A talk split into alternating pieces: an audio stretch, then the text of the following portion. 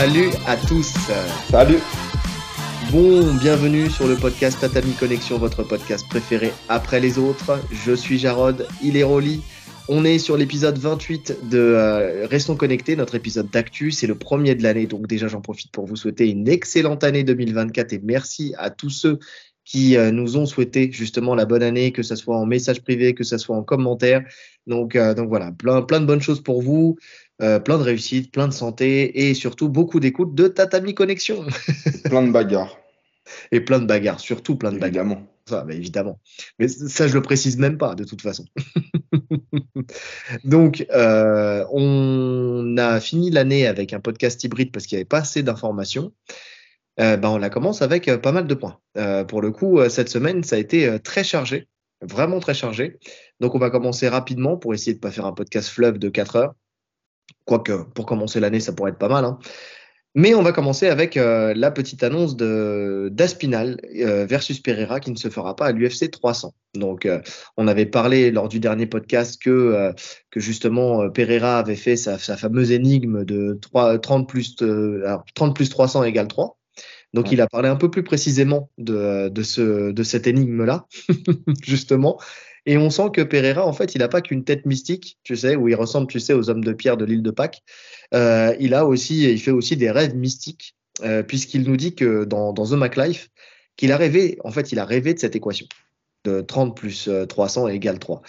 Il dit qu'il a partagé cette équation pour que les gens l'aident à trouver la solution. Il se foutrait pas un peu de notre gueule celui-là? Un petit peu.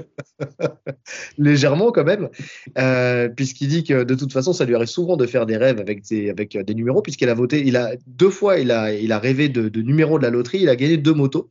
Et ça doit être une des deux motos d'ailleurs qu'il a dû offrir à, à Teixeira. Tu sais, parce qu'il a offert, il a offert une moto à Teixeira une fois. Bah, dernièrement. Il n'a jamais payé. il n'a jamais payé. Il a gagné ça en tombola au Brésil. Et donc, euh, donc voilà.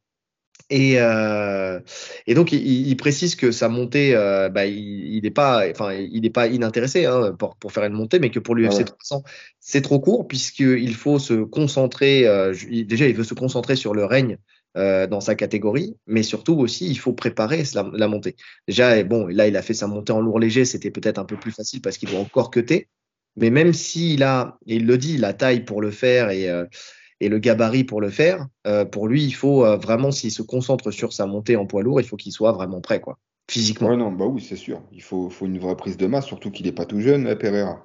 Donc tu prends plus difficilement de la masse à son âge que, que quand tu es plus jeune, donc c'est plus compliqué.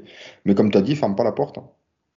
Non. Il ferme pas la porte, donc euh, Aspinal un peu déçu, je pense, parce qu'il voulait, il voulait être sur l'UFC 300. Ouais. Je pense qu'ils veulent tous être sur l'UFC 300 en fait. Bah, ça, c'est sûr. C'est sûr qu'ils veulent tous être sur le FC 300. Maintenant, un peu déçu. oui et non, parce qu'en fait, il explique qu'il le comprend tout à fait et que, euh, que le fait, euh, il comprend tout à fait aussi le fait qu'il veuille régner sur sa catégorie avant de monter. Ouais. Donc, euh, ça le choque pas plus que ça. Tu vois. De toute façon, Aspinal, il sait euh, qu'il est, euh, qu'il est dans une situation avec sa catégorie qui est un peu, euh, un peu particulière. Lui, il pense prendre le, le, vainqueur de Blades versus Almeida. Donc déjà, il sait ouais. déjà que c'est pas possible pour l'UFC 300. Je pense qu'il s'est fait une raison en vrai. Ouais, ouais, non, mais là, c'était juste l'occasion pour lui d'y être et, de, et de, de, rester actif parce que c'est ce qu'il veut le plus. Mais bon, le, le vainqueur de, de, de Blades Almeida, c'est parfait aussi. Hein. Ouais, ouais. Non, en espérant clair. Almeida que ça fasse un combat nouveau, tu vois. Oui. Oui, bah, de toute façon, on le dit depuis le début. Hein, on, espère, on espère voir Almeida passer euh, Blade, bon, même si on n'a rien contre Blade, au contraire. Mais, euh, mais on sait que euh, il y a plus d'inconnus avec un Almeida qu'avec un Blade. Blade, il a, il a montré ses limites, notamment face à des punchers. Et on sait qu'Aspinal est un puncher, puisqu'il l'a encore prouvé euh, encore une fois contre Pavlovich. Donc, mm. donc là, ça, plus son sol, plus sa lutte, on sait qu'il n'y a, y a pas match. En fait, il faudrait vraiment qu'il y ait quelqu'un qui ait quelque chose à apporter de particulier et surtout un domaine dans lequel il peut peut-être le dépasser. Et ça peut être le sol, potentiellement. Donc, euh, surtout s'il montre, s'il fait une masterclass contre, euh, contre Blades, contre qui, Blades est, ouais. qui est bon au sol, hein, qui est bon en lutte et bon au sol, s'il arrive à faire une masterclass à ce niveau-là, là, ça me hype un peu plus pour ce combat contre Aspinal. Si ouais. c'est pas le cas, non. Parce que pour moi, il n'y aura pas match. Ouais, je suis d'accord. Et pour Pereira, il y a, euh, je crois pas que ça se fera, hein, mais il y a Walker qui a proposé de le défier euh, s'il passe en Kalaev, Ouais. il, a, il a proposé de, de le combattre justement à l'UFC 300. Oui. Oui, oui, bah c'est ce que ce que j'allais dire aussi. Donc euh, effectivement, tu l'as dit, tout le monde veut être sur l'FC 300. Donc euh, déjà, bon, faut passer en KLF, déjà pour commencer, parce que c'était pas gagné sur le premier combat. Là, visiblement, il a mis à cœur de se préparer physiquement euh, plus que la dernière fois. Donc je pense qu'il a dû sentir le déficit de puissance par rapport à KLF. Donc euh, je pense qu'il a il a mis l'accent dessus pour ce ce deuxième combat, parce que rappelons que euh, le premier combat s'était fini un peu bizarrement et c'est pour ça, enfin avec cette frappe à la tête. Donc euh, donc, euh, donc ouais, c'était bon, c'était particulier. hein. Normalement, c'était une disqualification dans KLF, mais là, ça a été euh, Ah, Considéré comme la réaction de, de Walker. Quand le, le médecin lui avait dit Tu es où Il avait répondu dans le désert. Oui, oui, oui, C'était ça le vrai problème. oui, blague ou euh, ou vraiment non, c'était inconscient. une blague. Je pense que c'était bon. une blague connaissant le personnage, mais bon. C'était pas le moment de faire une blague. Surtout avec ce médecin, en fait, qui a fait que des bavures cette soirée-là. C'est ça, c'est ça. Donc en tout cas, bon là, on sent qu'il s'est préparé plus physiquement. Est-ce qu'il sera en capacité de passer euh, en KLF On va le voir, on va le voir. Euh, ça sera vraiment, euh, ça sera vraiment la, la, la, la grosse inconnue euh, vu ce qui s'est passé sur le premier combat. Donc, euh, mais en tout cas, s'il le passe, est-ce que tu penses vraiment que euh, que le, le, le premier à affronter Pereira pour une défense de titre, ça serait Johnny Walker? Moi, je pense pas. Je pense Non. pas plus. Ni en l'autre côté. En Kalaev, ça serait plus légitime sportivement. Ça aurait du sens, tu vois, mais, mais ça vendrait que dalle. Surtout Bah, pour l'UFC 300. Non, oui, c'est ça. Non, non, et puis euh, je pense que l'UFC euh, laissera la, la primeur à Hill quand même. À Jamal Hill. Tu penses? Tu penses qu'il va est- pas revenir avant ça? euh? Écoute, je sais pas. Je sais pas, mais Ça traîne quand même, hein. Hill, ça traîne. Ça parle pas Maintenant, de, on est ça pas- parle pas forcément de retour tout de suite. hein. En tout cas, il n'y a pas de sorties médiatiques qui vont dans ce sens-là. Ouais, après, on n'est pas dans les, coulisses, tu sais, de l'UFC, à savoir s'il est proche ou pas, tu sais, de revenir, parce que là, je pense qu'ils sont vraiment concentrés sur cette UFC 300, donc ils ne parlent pas du reste pour l'instant. Surtout qu'il y a d'autres cartes aussi qui, euh, font parler avant, donc euh, déjà, ça se fera après, euh, l'UFC 300, donc je pense que pour l'instant, ils n'évoquent même pas encore ce qui se passe après 300. Avant, oui, le 297, 298, 300, on sait que c'est des grosses cartes qui vont arriver, mais, euh, mais par contre, ce qui se passe après, pour l'instant, on n'en parle pas du tout. Enfin, tu vois, euh, euh, le, au mois de mars, par exemple, enfin, tu sais, à part ce qu'on dira tout à l'heure, enfin, on parlera de McGregor, mais sinon, sinon, ils évoquent pas du tout le, après UFC 300. Je pense qu'ils se concentrent déjà jusqu'à l'UFC 300. Ça fait déjà trois, trois gros UFC, donc, donc ils en parlent pas tout de suite. Maintenant, tu sais, quand tu as un mec comme Pereira qui a été euh, euh, quand même facilité entre guillemets dans son euh, dans son trajet vers les vers les ceintures par l'UFC, tu lui mets pas en KLF pour sa première défense de ceinture. Non, non, non. Pour moi, le seul combat qui, qui pourrait griller la priorité à tout le monde, ça serait un retour de, de, de Adesanya. Qui fait Oui. une montée à 93. Et euh, là, pour le coup, je pense qu'ils organisent le combat. Si Adesanya veut revenir, ils, peuvent le caler à l'UFC 300. Bah, à des années, ils en parlent de plus en plus justement pour l'UFC 300. Donc, euh, donc est-ce que ça serait le combat à faire contre Pereira, par exemple, ou est-ce que ça serait un combat dans sa catégorie? Je sais pas. Maintenant, euh, pour moi, ça serait une erreur. Pour moi, d'Adesanya de faire de faire le combat au-dessus. Euh, justement, à lui, enfin, même si c'est du UFC 300, tu sais, de, de réaffronter Pereira en sachant que effectivement il met le KO sur leur dernier combat, mais que euh, ça reste toujours quelqu'un qui le met, euh, qui le met dans le rouge, tu sais, parce que Mhm. s'il lui met pas ce KO là, je suis pas sûr qu'il passe encore ce combat là. Enfin, Ah, tu plus. qu'il était déjà, qu'il était déjà cramé, c'était sa dernière chance entre guillemets. Peut-être préparé à l'entraînement, mais sa dernière chance, ce, ce KO. Donc, euh, donc là, en plus dans la caté du dessus, on a vu que contre Blakovic, le, le déficit de, de puissance, il était énorme dans la catégorie du dessus. La Pereira, il va pas cuter, enfin il va cuter, mais moins que, que quand il descendait, euh, que quand il, il descendait en 84. Donc, euh, donc là, pour le coup, non, je je mets pas une pièce sur euh, sur euh, sur Adesanya, aucune pièce sur Adesanya. Non, s'il Ouais, revient, il sa caté. Donc euh, donc voilà. Euh, on va voir, on va voir. En tout cas, euh, en tout cas, ça s'éloigne euh, et pour Pereira et pour Aspinal, l'UFC 300. En tout cas, sur sur la carte qu'on avait annoncée, tu sais, quand on avait fait Ouais, la non, mais clairement. c'est en train de disparaître. Mais c'est fou parce que tous les, les champions potentiels qui étaient libres pour combattre, on voit qu'ils sont pas dessus. Donc je me demande à quoi va ressembler cette carte en fait. hein. De plus en plus. Ouais, je suis d'accord. Je suis d'accord. On va voir ça. Euh, deuxième actu, on reste chez les lourds, euh, mais cette fois-ci, on quitte, l'UFC un, petit moment avec euh, Nganou, euh, qui donc on a un peu de nouvelles. Alors c'est marrant parce qu'on a, énormément de nouvelles sur la boxe, mais très peu sur le MMA. Et là, c'est encore une nouvelle pour sur la boxe pour Nganou avec un avec une annonce en fait pour Anthony Joshua, Nganou sera un adversaire potentiel pour l'affronter. Donc, euh, il explique en fait qu'il est en discussion pour, euh, pour trois combats. Euh, Anthony Joshua, c'est lui qui en parle. Wilder, c'est plus une option pour l'instant. On sait qu'il reste sur une défaite, euh, là sur son dernier combat. Ouais, sur une défaite où il a été transparent en plus. Ouais, mais on sait que ça reste toujours un danger, Wilder quand même, parce que c'est quand même une gros, un gros pouvoir de chaos. Et euh, là, vu qu'il reste sur une défaite et qu'il n'y a aucun titre euh, potentiel pour lui, enfin, tu vois, c'est un risque à prendre. Moi, pour moi, c'est ça serait un risque trop grand à prendre avec trop peu, euh, trop peu à gagner en fait sur ce combat. Euh, ouais, après dans ce cas-là, Nganou c'est le même profil. Hein. T'as rien à gagner, t'as tout à perdre. Alors, je suis d'accord. Maintenant, quand tu regardes les trois combats, en fait, et c'est là où, en fait, justement, tu vois la hype de Nganou, parce que quand tu regardes les trois combats qu'il a dans le viseur, il y a le vainqueur de, de Fury contre Usyk. Donc là, on sait que ça pour le Logique. Je pense pas que ça se fera tout de suite. On a Ergovic euh, pour le titre mondial des, poids lourds. Pareil, ceinture, logique. Ou sinon, on a Nganou, car euh, pour lui, ça sera un combat absolument colossal. Alors pourquoi Nganou euh, que c'est ça qu'il faut réfléchir. C'est pourquoi Nganou en fait? Pourquoi ça serait, ça serait lui, tu vois, sans titre, tout ça, qui pourrait lui apporter, lui apporter, enfin quelque chose d'assez intéressant? En fait, ça serait la visibilité. En fait, tout simplement, on voit qu'en fait Nganou, il est, il est au centre de toutes les discussions que tous les grands champions veulent l'affronter en ce moment. Donc c'est la personne à, à, affronter. Tu sais si, en fait, c'est, en gros, c'est le premier qui va euh, lui rouler dessus entre guillemets, qui lui volera sa hype, qui lui prendra son quickening, tu vois, qui euh, qui prendra tout. Parce qu'une fois que Ngannou il aura perdu, derrière Ouais, ça, il aura il- plus. ça, ouais, ça vaudra plus rien. Et surtout que Joshua, il a besoin de ça. hein.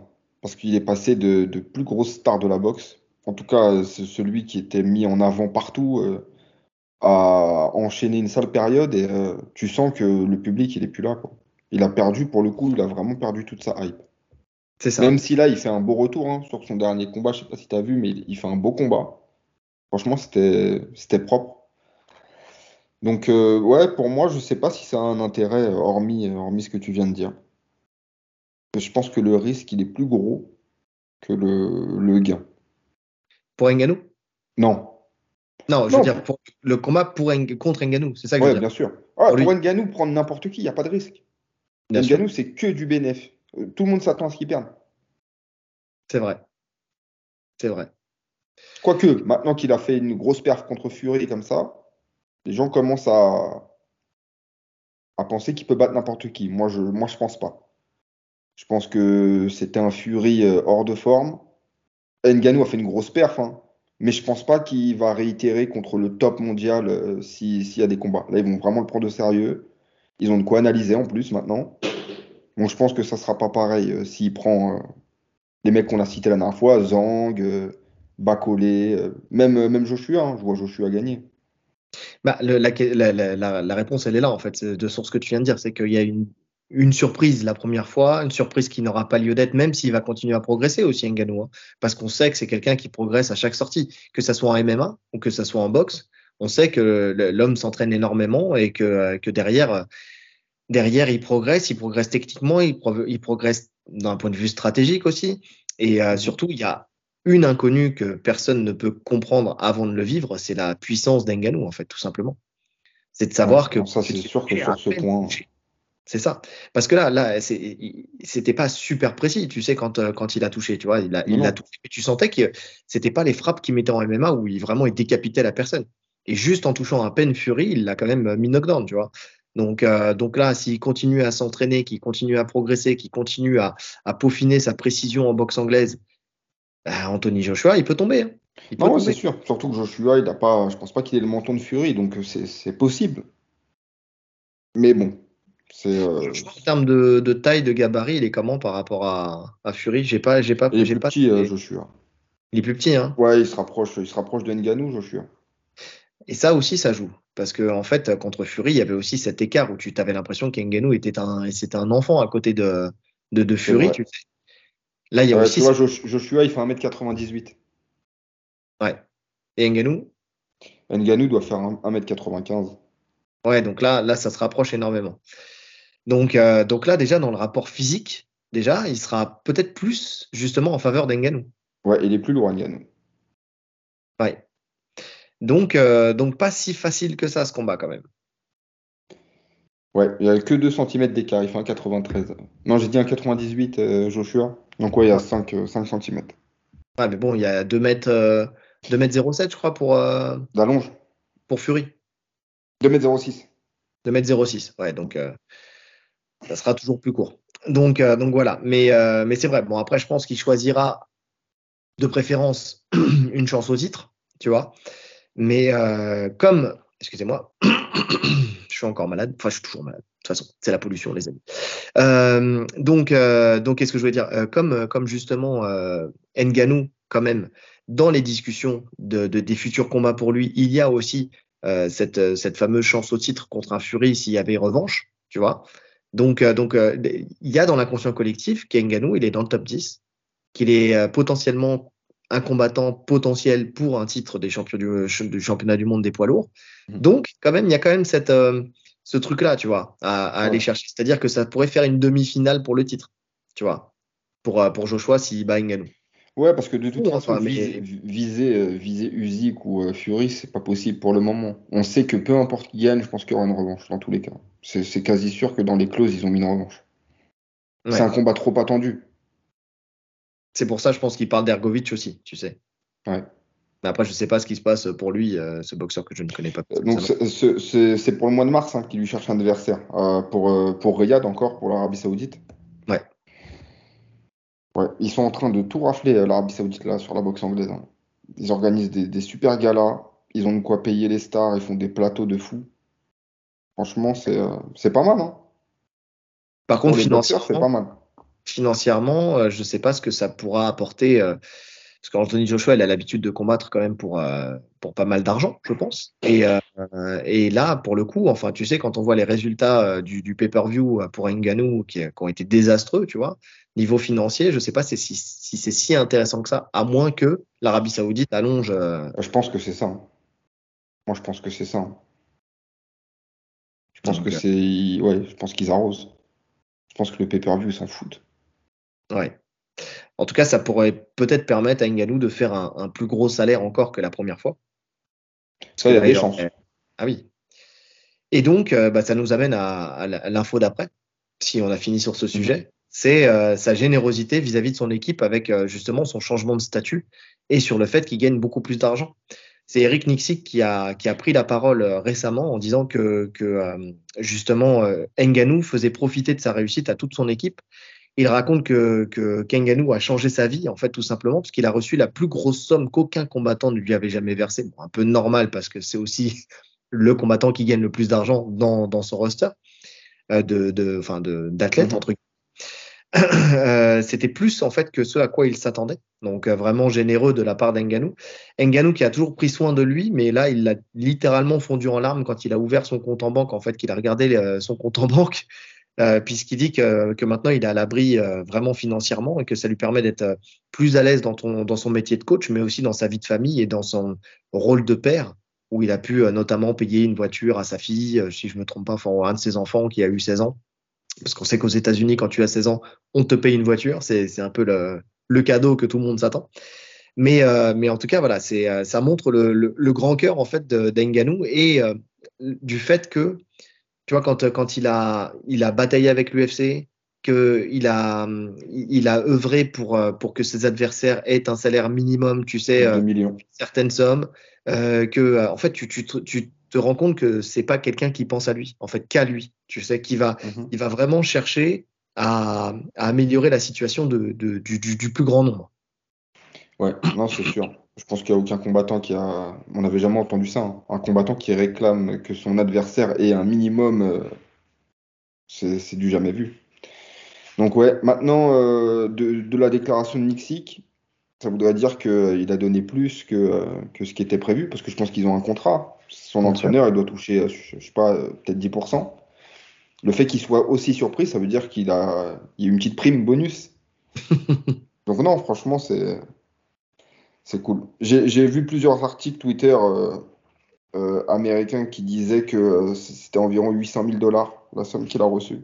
je ne sais pas si c'est officiel ou pas, hein. c'est ce que j'ai lu plusieurs fois, ce qui est ressorti. si c'est ça, hein, franchement, on rêve tous d'avoir un combattant qui nous verse plus 100 000 dollars. ah, de ouf, de ouf. bien sûr. Mais quand j'ai vu ça, je me suis dit, ah, qu'est-ce que j'aimerais être à sa place. Ah, parce qu'il a, il a dit que euh, ça lui avait retiré euh, tout le poids de ses épaules et que maintenant, il allait vraiment devenir encore un meilleur coach. Parce qu'il avait plus, euh, il avait plus de pression par rapport à ça. Il pouvait vraiment se concentrer uniquement sur le coaching. Et non, c'est cool. Franchement, c'est mérité. S'il lui donne, c'est que c'est mérité. C'est qu'il estime que, que c'est mérité, qu'il lui a apporté beaucoup. Et voilà. Non, mais c'est mérité. De toute façon, on parle souvent d'Eric Nixik, euh, qui fait partie aujourd'hui des meilleurs coachs, euh, en tout cas en MMA du monde. Euh, puisqu'on le voit en fait au fur et à mesure de ses sorties avec ses différents athlètes et quand on voit en fait à quel point il arrive déjà à faire du, du des game plans qui sont euh, qui sont quand même euh, très appropriés par rapport aux adversaires, qu'il arrive encore une fois à faire évoluer son game plan pendant le match, qu'il arrive à, à, aussi à créer une relation avec ses athlètes qui fait que il sait comment leur parler à chacun dans le combat. Vraiment, ça c'est des choses qu'on avait notifiées au fur et à mesure du temps. Et aujourd'hui, il faut compter sur lui, lui qui euh, qui n'a jamais euh, été un combattant euh, un combattant pro extraordinaire. Enfin, tu vois, quand on dit quand on avait fait le, le sujet qu'on qu'on vous invite à écouter sur qu'est-ce qu'il faut être, qu'est-ce qu'il faut pour être un bon coach. En fait, est-ce qu'il faut justement avoir été un, un athlète de, de, de, de, renom pour pouvoir être un grand coach? Non. Lui, il a commencé euh, par le bas, il a commencé à enseigner aux amateurs, à la, à la couture, à l'extrême couture, mhm. euh, aux amateurs, et puis après, il a commencé à monter, il a fait quelques professionnels, et au fur et à mesure, bah voilà, il arrive avec un Nganou, par exemple, qui, euh, qui l'a amené, qui l'a amené à, au plus haut niveau aussi, enfin encore à passer un step d'un niveau, encore une fois, quand il a affronté et qu'il a pu montrer encore plus de variété technique. Là, on voit que dans un domaine qui n'est pas le sien, la boxe anglaise, il a quand même réussi à, à faire en sorte que Nganou euh, puisse tenir tête au, au, numéro un mondial de la boxe, tu vois, donc euh, chez les poids lourds. Donc, euh, donc pour ouais, le il s'adapte très bien aux qualités de, de, ses athlètes en fait. Ouais. Il sait composer avec avec ce qu'il a. Oui, c'est clair, c'est clair. Donc, euh, donc c'est, ça montre sa polyvalence aussi et puis son intelligence, tu sais, dans le coaching parce que c'est vraiment ça en fait. Être un grand coach, c'est être un bon analyste, c'est euh, connaître son athlète, mais c'est connaître aussi l'adversaire, c'est connaître les spécificités d'une discipline. Et lui, on voit qu'il est euh, qu'il est adaptable, qu'il est intelligent dans son coaching, qu'il est fait pour ça en fait tout simplement. Donc euh, tu sais, il y a des gens qui se révèlent pas en tant que combattant, mais qui se révèlent en tant que coach. Et lui, pour le coup, il s'est révélé en tant que coach et j'ai hâte de voir la suite pour lui. Donc euh, d'autant plus là, si effectivement euh, son esprit est libre et il peut, euh, enfin qu'il puisse encore plus être justement dédié à sa discipline, quoi, qui est le coaching. Donc donc c'est une bonne chose. Mais en tout cas, en tout cas un gros bravo à Nganou qui qui sortie après sortie aussi montre sa sa grandeur d'âme, tu sais, au travers de ces, de ces choses là. Tout à fait. on continue et on termine avec Nganou avec une anecdote parce que cette anecdote, elle, euh, me renvoie en fait à, une de nos anecdotes, tu sais, qu'on a vécu avec Nganou aussi euh, par le passé. Donc euh, Burns qui raconte en fait une anecdote sur Nganou, il dit qu'il y a environ 5 ans, 5-6 ans, tu vois, ils se sont entraînés en grappling à l'époque de la Black Zillian. Donc il était parti s'entraîner avec eux, et puis voilà, ils s'entraînent tous les deux en grappling, et puis Nganou, bah, il y a, comment dire, Burns qui lui prend le bras, et puis Nganou ne tape pas, il résiste, et en fait Burns lui a déboîter le bras de ce qu'il dit. Alors, je sais pas ce que ça veut dire déboîter le bras. il, dit, il dit ça a popé. Ouais, ça a popé. je pense que sur un ça a C'est ça. Donc, euh, il dit qu'il a, qu'il a cru qu'il allait le tuer et euh, il a eu très peur. mais, euh, mais bon, il lui en a pas voulu plus que ça. Donc, donc voilà, ça, montre aussi le fait qu'effectivement Inganou ne tape pas, mais que c'est pas quelqu'un de véritablement méchant non plus, hein, parce qu'il aurait très bien pu l'écraser d'une seule main, tu vois, parce qu'il avait pas besoin des deux. Hein. Mais après, je pense que tu sais, il raconte ça avec l'anecdote où il en joue un petit peu. Mais moi, je retiens deux choses en fait de cette anecdote, c'est que la première, c'est que bah déjà Burns est un tueur au sol hein, et que peu importe le fait qu'il y ait euh, euh, un combattant qui fasse 40 kilos de plus que lui, bah, c'est la première chose que je me suis dit. Voilà, et le soumettre. La, ouais. Après, c'était il y a 6 ans. Ouais, mais c'est quand même, c'est quand même 100, 110 kilos hein, il y a 6 ans. Hein. Ouais, il était déjà chaud. Il déjà... ouais, ouais c'est vrai. Et donc, ça, mais ça, ça, ça montre aussi qu'il y a, il y a 5-6 ans, en fait, le niveau de grappling de Nenganu n'était pas celui qu'il peut être aujourd'hui, tu sais. Et nous, on l'avait vu, on l'avait vécu en fait au CLS. On va vous renvoyer très loin pour ceux qui sont les, les puristes en fait du, du jiu-jitsu brésilien, tu sais, qui en France, qui, qui connaissent les compétitions d'antan. Euh, le CLS où il avait fait euh, l'absolute, euh, justement. C'était à Sevran, exactement. Il, fait, il était venu que pour l'absolute et euh, parce qu'il y avait une prime, tout simplement, à gagner. Une, grosse prime. Une grosse prime. Et nous, on avait donc un, de, un de nos élèves, Samy, qui, qui a fait, et d'ailleurs le combat est sur, sur la chaîne Alpha Fight Club, hein, si vous voulez le voir, il est, il est disponible, il est là. Et donc, il avait affronté en demi-finale euh, justement Samy. Donc, déjà en quart de finale, il avait affronté Zied Solani, ou euh, Zied Solani qui était déjà une, un excellent euh, Jiu-Jitsu mais vraiment un excellent Jiu-Jitsu très gros compétiteur à cette époque-là. Et euh, il l'avait blessé, je crois, à l'épaule, non? Il blessé à l'épaule. Il lui avait arraché l'épaule. Donc, euh, donc c'est c'est bah, suite à ça où il a eu ses problèmes justement, la mm. blessure qui traînait et tout ça. Bon, bref. Demi-finale, il affronte justement Samy, donc euh, Samy qui avait remporté lui sa catégorie en moins de 84 confirmé, donc qui faisait 84 kilos, là où euh, en faisait déjà, ouais, 100, ouais, il était bien à 110. un bon 110. Hein. Ouais. Donc, euh, donc déjà une, un monstre, un monstre.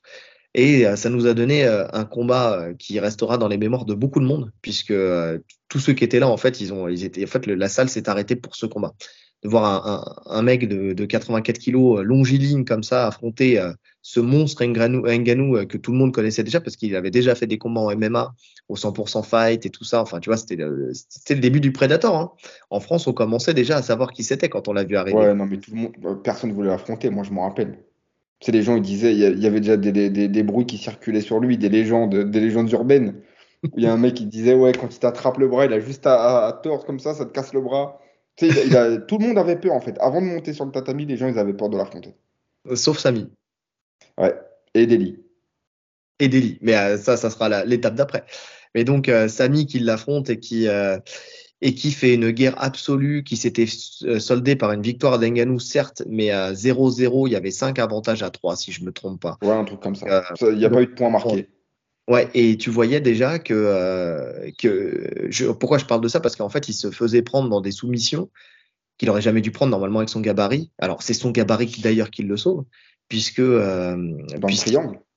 Il prend, ouais, il prend le triangle par exemple. Euh, enfin, il, il, prend aussi, je crois qu'il l'avait attaqué en Kimura aussi, si je me trompe pas, si je me souviens bien du, du combat. Donc triangle, Kimura, et en fait, c'était juste son gabarit qui le sauvait. Bah, D'ailleurs, comme on l'a vu aussi quand il se fait prendre par euh, Cyril Gann, tu sais où il vient être pris en kimura et qui vient tendre le bras de, de force en fait pour pouvoir euh, pour pouvoir retirer euh, son sa soumission.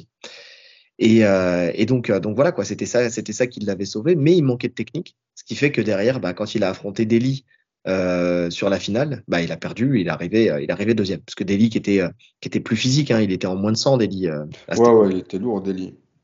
Et donc donc Je me rappelle aussi de ce combat. Il l'avait retourné, il l'avait renversé en X-Guard. Ouais, ouais. Donc, euh, il l'avait battu au point. Et mais moi, ce qui, qui m'a marqué le plus, c'est le, le point exactement où euh, Samy a essayé de rentrer en double leg sur Ngannou, qu'il l'a sprawlé euh, d'une manière bah, non contrôlée, puisqu'il n'avait pas la, la, capacité technique de contrôler son sprawl, donc il l'avait euh, littéralement écrasé. Et là, là où toute la salle criait le nom de Samy, était en train de l'encourager, d'un coup d'un seul, en fait, silence. on entendait les, les, mouches voler. C'était vraiment un silence. Ah moi, moi, moi, qui étais sur la chaise, ça s'est passé juste devant mes yeux. Bah, j'étais à côté de toi, j'étais en train de gueuler à côté de toi et on voit sa tête s'écraser euh, sur le tatami.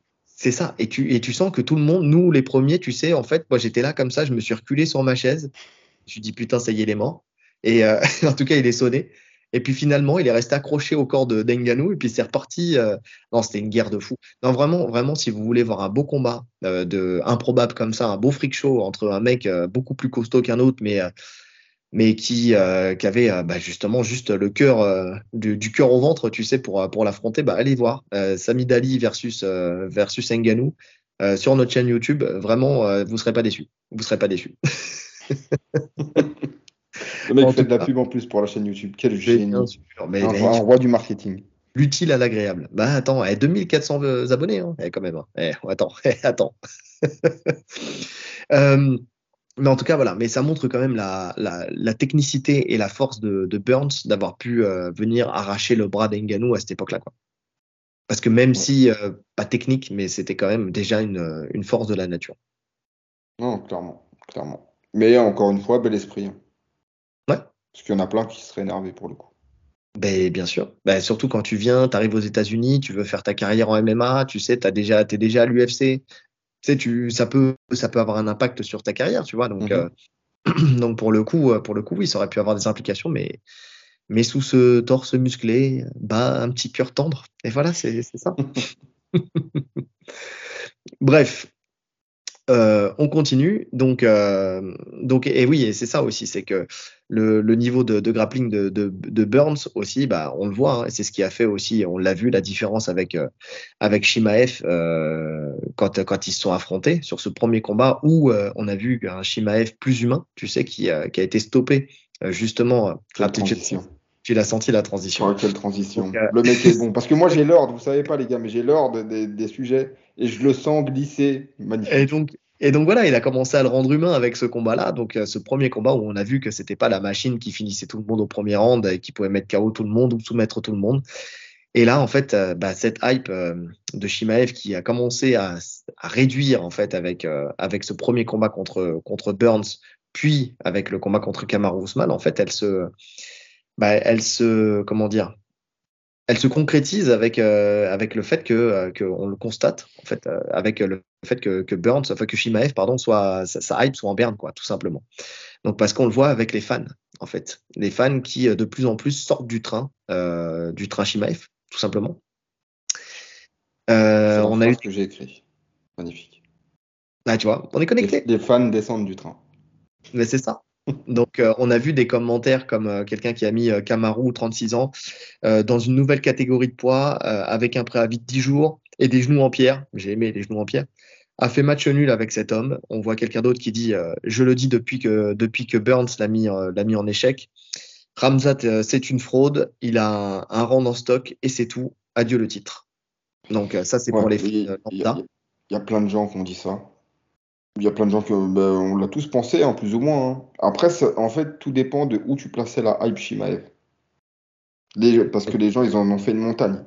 Moi, je suis pas déçu parce que j'étais pas hypé euh, incroyablement, tu vois. Je le mettais à son niveau. Donc, ce qui fait que moi, ce qu'il a fait contre, contre Ousmane, ça m'a impressionné. Parce que je, je, l'imaginais pas à ce niveau euh, de lutte, tu vois. Ouais, mais encore une fois, à ce niveau de lutte, euh, ouais, ce niveau physique aussi. Surtout. Ah, de lutte quand même. de lutte quand même, mais on a vu les, les, les failles de sa lutte. Enfin, tu vois, quand même. On a vu que sans, si, si tu lui retires son, ses, ses aptitudes physiques, bah, et d'ailleurs, tu le vois, enfin, comme on l'a dit, si c'était vraiment, enfin, on va pas refaire le match, hein, parce qu'on l'a déjà fait et on vous renvoie à notre, euh, notre débrief, mais euh, notre débat reste le même, c'est-à-dire que à partir du moment où tu as, un demi-round ou un round dans les, dans les pattes en lutte et que derrière, t'es pas capable de reproduire, c'est que le physique prend trop de pas par rapport à la technique. C'est que la technique. Ouais, non, mais il y a un gros problème. Il y a un gros problème, Shimaev. Je, je comprends pas. On nous le vend depuis le début comme un mec qui s'entraîne. euh, Ça, à l'époque, on parlait de 5 entraînements par jour quand il a Mhm. commencé à arriver à l'UFC. Le mec, c'était une machine qui enchaînait tout et tout. Et finalement, dans la cage, ça se ressent pas. Il a un rendement. Mais parce Est-ce que que c'est de la gestion? Est-ce que c'est un mauvais cardio? Est-ce que c'est du surentraînement? Est-ce qu'il s'entraîne mal? C'est une possibilité aussi. hein. Mais est-ce que c'est pas la, la- la- aussi la gestion, euh, la gestion du combat? Enfin, tu sais, euh, tu peux t'entraîner et faire des entraînements physiques euh, à la mort. Déjà, est-ce que la qualité de son, préparateur physique aussi, tu vois? Euh, est-ce que, la prépa physique qu'il fait est vraiment adaptée à l'effort qu'il produit dans la cage?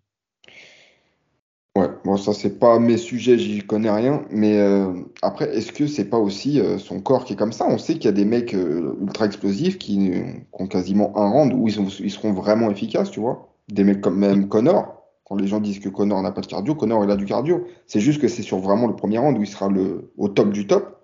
Après, ça va descendre. Parce que Shimaev, débauche c'est un d'énergie. peu le même profil. Parce que débauche d'énergie, en fait. Dans un cas, c'est sur la lutte. Dans l'autre cas, c'était sur la boxe. Mais, euh, mais c'est, euh, sa débauche d'énergie. Ouais. Donc, c'est quoi la solution? Euh, C'est compliqué, hein? la retraite.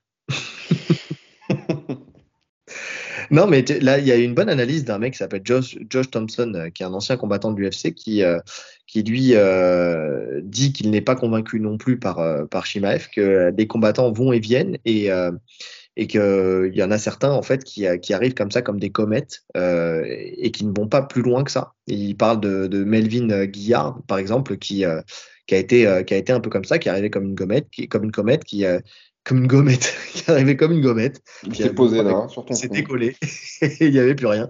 Et donc, euh, il dit qu'il y en a certains qui, qui, arrivent à connaître des résurgences, comme euh, Charles Oliveira. Donc, euh, et en fait, il attend de voir. En fait, lui, il attend vraiment de voir si si Shimaev va connaître une résurgence et va pouvoir se transcender et aller au-delà de ce problème-là, ou si ça va être une comète qui est arrivée. Alors, au début, euh, fulgurant et puis euh, derrière bah qui a été ramené à la réalité quand il a atteint un niveau qui était le top euh, le top 5 UFC tout simplement. Donc c'est vrai qu'il y en a plein de combattants comme ça. Ça me fait penser à Osdemir quand il était arrivé qui mettait tout le monde KO et qu'arrivé à la dernière étape quand il a pris Cormier, c'était l'étape impassable quoi. C'est pour ça que moi, tu sais, même les chefs Rakmonov, les mecs comme ça, et toi aussi, c'est pareil. Je sais qu'on en parle souvent. Euh, tu sais, tout le monde est là en train de dire oui, Shafkat, Shafkat, Shafkat, oui, euh, Shimaev, Shimaev, Shimaev. Oui, mais contre qui, en fait, tout simplement? En fait, la question, c'est contre qui? Donc, euh, effectivement, c'est des mecs qui sont très forts, il faut pas le remettre en question, ça, c'est une réalité. Mais maintenant, la réalité, c'est est-ce que, est-ce que ce très fort va à la ceinture UFC ou est-ce que ce très fort va au top 5 UFC Parce qu'encore une fois, le top 5 et le reste du monde, bah, il y, y, a un fossé tout simplement. Un top 5, un top 10 UFC, un top 15 UFC, c'est des étapes, c'est des strates, et, donc il faut passer en fait ces étapes et ces strates. Et c'est pour ça que nous on attend des confirmations contre des, adversaires, euh, des adversaires de qualité en fait, tout simplement. Parce que même là, et puis apprendre la ceinture et la conserver aussi. C'est ça. Contre Stephen Thompson, tu vois, c'est euh, par, par, exemple pour Shafkat, euh, c'est pas pour moi c'est pas c'est pas un test comme comme il se doit. Effectivement, c'est le premier à l'avoir soumis, mais il est vieillissant. Donc euh, effectivement, il avait son problème de, de, de, tendon à la cheville, ok, d'accord, mais euh, mais c'est pas non plus. Non, on parle euh, pas de test encore. C'est pas un test. Pour moi, c'est pas un test. Comme là, pour pour Shimaev, le vrai test, effectivement, le premier vrai test, c'était Burns. C'était Burns et, et, il a montré déjà un début de limite, en fait, tout simplement. Et contre Kamaru, effectivement, il gagne grâce à son 18, mais sur un 5 rounds, je le vois pas gagner, tu vois. Et pourtant, effectivement, comme l'a si bien dit euh, le, le, mec qui avait mis le commentaire, euh, c'est un mec de 36 ans euh, qui est dans la caté du dessus à 10 jours et avec des genoux en pierre. Tu vois Donc après, par chance pour lui, par exemple, un, un Strickland, peut-être potentiellement, tu sais, qui, qui n'aura peut-être pas le, la même défense en lutte potentielle qu'un Kamaru Ousmane ou la même défense au sol. Mais encore, on peut être surpris parce qu'il peut y avoir aussi l'écart physique. Mais, euh, mais en tout cas, voilà, j'aurais bien voulu le voir. Moi, euh, j'aurais bien voulu le voir, en fait, même euh, dans, même dans la catégorie du dessous, tu sais, contre, contre l'élite de la catégorie en dessous. Moi, j'aurais bien voulu le voir contre, contre justement Ousmane dans la catégorie du dessous à l'époque. Moi aussi. Ah oui, clairement. Sur 5 ans. Moi, de toute façon, je préfère le voir à 77, euh, Shimaev. Hmm même contre Edwards, ça aurait été un combat de fou. Mais oui. Et j'aurais bien voulu le voir contre Edwards, effectivement. Donc, euh, tu vois, il y a plein de, il y a plein de combats comme ça que, que j'aurais voulu voir de lui et qui euh, malheureusement ne se sont pas faits. Et c'est aussi pour ça, je pense qu'il y a, il y a aussi de ça hein, sur le fait que les gens descendent du train. Tu sais, ouais. ouais. Et puis il y a aussi euh, le, le, truc qu'il a posté là. On sait ah. qu'il s'est cassé la main. Petit hein. bug. C'est bon, tu m'entends? Attends, parce que là t'as bugué. Mhm. Vas-y, t'es là. Ouais. Vas-y, reprends ta phrase. Vas-y. Ouais. Je disais, il y a aussi le truc qu'il qu'il a posté Bon, déjà, il s'est cassé la main euh, pendant le combat euh, contre Ousmane. ouais, déchirure des ligaments. Ouais, déchirure des ligaments. Et puis après, il a eu un problème de santé, donc je ne sais pas préciser ce que c'est, ou il a posté des photos où euh, visiblement il a des problèmes cutanés, ça c'est visible, il est tout gonflé. On dirait Coluche quand il... Non, c'est Pierre Richard. Non, c'est Coluche. Les deux, à un moment, ils se font piquer par une guêpe dans un film, ils gonflent. Non, mais on dirait, on dirait une roséole. Tu sais, quand tu vois ces taches sur le corps. C'est vrai. Hmm. Ouais, c'est vrai. Et en plus, il a des problèmes visiblement respiratoires aussi, puisqu'il est sous masque, sous masque à oxygène. Ouais. Donc il a été en hospitalisé. ouais. alors c'est bizarre, hein. il, a quand même une santé assez fragile, euh, visiblement chez ma ville ancienne, les, gros problèmes. Il avait eu un Covid long, euh, bah, il pense à la retraite d'ailleurs. Il a réussi à s'en sortir. Là, ça a des problèmes qui, tu sais, qui surviennent sans raison, mais visiblement, il est sujet à, il est sujet à ça. Il n'a pas une santé de, de fer, visiblement. Et ça, dans une carrière, ça, ça peut jouer. ça joue même, c'est sûr. Bien sûr que ça joue. Parce que même si là, il dit qu'il est qu'il a récupéré, qu'il est. Euh, alors, il, est précis, hein, parce qu'il dit euh, bientôt, euh, il dit que ça va mieux et qu'il sera bientôt de retour pour euh, prendre ses ceintures. Tu vois, il dit pas sa ceinture, il dit bien ses ceintures. Donc, est-ce qu'il ne ferme toujours pas la porte à redescendre pour aller chercher un titre en dessous et, euh, et peut-être au-dessus, enfin, tu vois, entre, entre 77 et 84 Je sais pas. Mais, mais en tout cas, en tout cas, il parle bien de ses ceintures. Euh, donc oui, mais effectivement, quand tu quand tu as ces problèmes de santé qui t'entament, euh, qui te qui te mettent loin loin des entraînements pendant un moment, qui fait que euh, bah effectivement potentiellement tu peux aussi avoir peut-être des séquelles, on ne sait pas. Est-ce que c'est pas un des gouvernements, soit russe, soit américain, qui essaie de l'empoisonner? Je ne sais pas. le mec, en fait, c'est un espion venu du froid, tu sais. Il a subi des trucs. Non, mais tu, tu, tu, tu, tu mets tout ça, plus ces problèmes de papier ces problèmes de visa, etc., pour combattre. Plus ces liens avec Kadyrov qui euh, fait pas plaisir aux Américains, ça devient de plus en plus compliqué de le bouquer quelque part. Et l'UFC, tu sens qu'ils, eux aussi, ils descendent du train en fait. Mais c'est ça, c'est que dans l'équation, ils voient qu'il y a, il y, a trop de, il y a trop de négatifs en fait. Ouais, il y a trop de problèmes. Ok, le mec fait des, euh, des combats assez spectaculaires, en tout cas, il faisait. Mais euh, on a plus à perdre qu'à gagner en fait. Ouais. Mais surtout quand tu vois qu'il y en a qui poussent derrière, quoi. Ouais. Donc, euh, donc ouais, en tout cas, en tout cas, voilà, c'est c'est compliqué pour la suite de Shimaev. Moi, j'attends de voir, hein, comme euh, comme Johnson là, ou Thompson, Thompson, Johnson, je sais plus. Thompson, Josh Thompson. J'ai fait un mélange, j'ai fait une contraction entre les deux. Ouais. Euh, c'est pareil. Est-ce qu'il y aura une résurgence ou pas? Moi, j'attends de voir. En tout cas, j'ai jamais été vraiment dans le train. Alors oui, c'était très très impressionnant, mais j'ai toujours attendu de voir en fait euh, le, la suite. Euh, j'attends de voir la suite en fait. C'est encore une fois, j'attends de voir la suite. J'attends de voir où ça va nous mener euh, ce ce Shimaef euh, justement sur euh, notamment enfin pour pour une ceinture potentielle quoi. Enfin, enfin le, le voir face à du lourd. En fait, tout simplement. Ouais, j'y crois pas, hein. pas tout de suite en tout cas. Ouais. Ah ouais. Je pense que le, le, pour le coup, l'UFC là, ils vont lui remettre. Il n'y aura pas de passe droit. Euh, non, il n'y aura pas de passe droit. Non, non, non. non, Il va monter les étapes euh, comme tout le monde. Mm. En tout cas, le retour ne se fera pas contre Costa. Non. Puisque Costa est bouqué avec. Euh... T'es en train de me niquer tous mes effets, c'est pas vrai avec tes rires. Puisque Costa est bouqué contre Whitaker, de toute façon. Euh, mais surtout Costa, on a eu une info qui est sortie euh, cette semaine euh, qui dit que qu'il a été le combattant le plus testé par l'USADA depuis le début du partenariat avec l'UFC. Donc et aussi le plus testé cette année. Cette année. Il y, y, a une petite vengeance de l'USADA aussi avec l'histoire du Secret Juice. Mais, mais quand même, donc si on reprend les chiffres, en tout cas sur le début, jusque depuis le début de, de, de, du partenariat USADA-UFC, donc il a été testé 135 fois ce qui est énorme. John Jones, c'est 111 fois. Donc déjà, le gap entre John Jones, qui lui a été un, un, un dopé euh, avéré, entre guillemets, même si euh, derrière, euh, ils sont ils revenus, sont revenus sur les picogrammes, etc. Ah, mais, ok. Mais quand même, il y a quand même un gros écart entre les deux, parce que Costa, lui, n'a jamais été inquiété pour quelque dopage que ce soit. Kamaru Usman, 97. Dillashaw, 92. Nunes, 90. Donc, déjà, on voit l'écart et on commence à voir aussi que euh, les gens qui sont les plus testés, et ça va un peu en lien avec ce qui était dit euh, par certains combattants, c'est des Brésiliens et c'est des Américains. Tu vois? Donc, ouais. Déjà, on voit déjà se dessiner cette première ligne. Derrière, on voit qu'en 2023, il a subi 33 tests. Donc, euh, donc 33 tests. Et derrière, euh, celui 36. qui a... 33. J'ai la liste euh, copiée. ouais. Moi, j'ai 36. Usada, euh, j'ai le truc de euh, Andy euh, Aiki MMA. Charles Johnson Usada... 33 fois, mais Costa 36 fois cette année, non. en 2023. Charles Johnson 26 fois, moi j'ai. On n'a pas la même liste. On n'a pas la même liste. Qui dit vrai? Euh, bah, C'est une bonne question. Après, peu importe. Peu importe, on sait qu'il est premier du classement. On sait qu'il est premier du classement. Euh, Here's is the top test athlete of uh, 2023. euh, ouais, bon, bon, bref, on s'en fout de toute façon.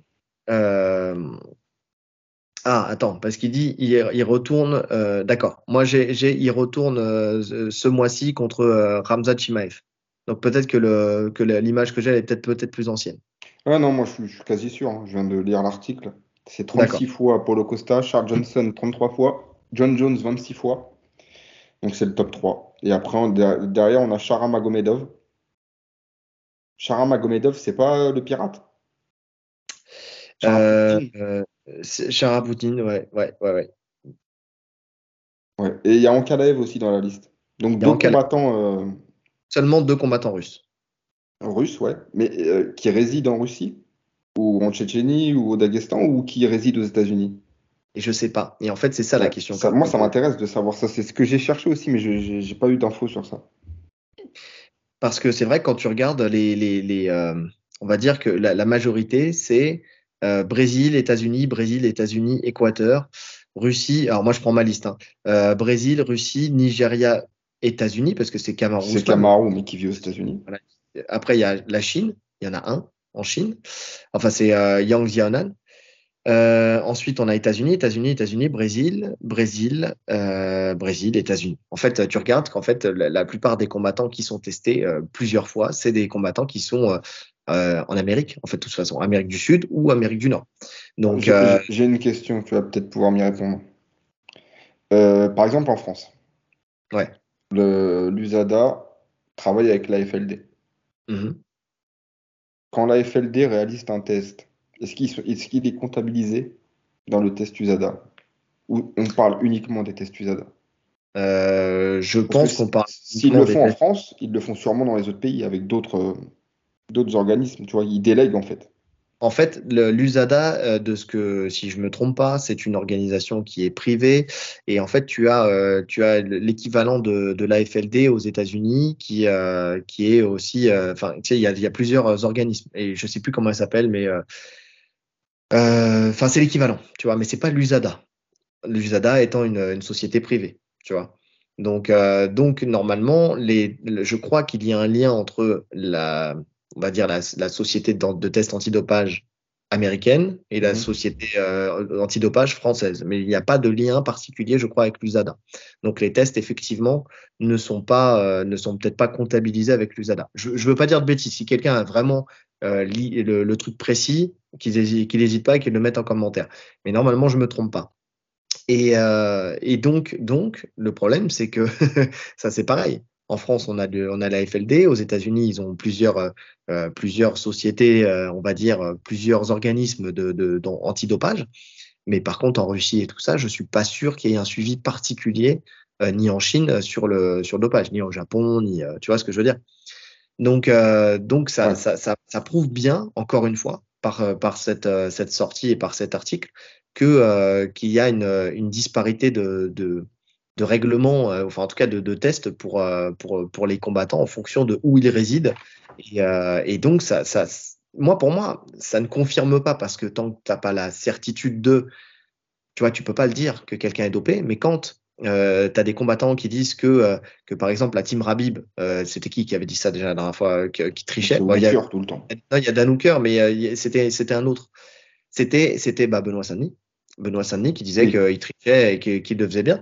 Mais en même temps, en même temps, en même temps, quand tu vois ça, tu te dis qu'il y a quand même euh, donc euh, effectivement, tu prends Marachev, juste le, le, le- juste Marachev, tu vois, qui lui en 2016 visiblement a été pris la main dans le sac au niveau du dopage, même si c'était pour un traitement ou quoi que ce soit. Enfin, tu vois qu'il a montré par A plus B que, mais en même temps, tu le vois pas. Il est champion.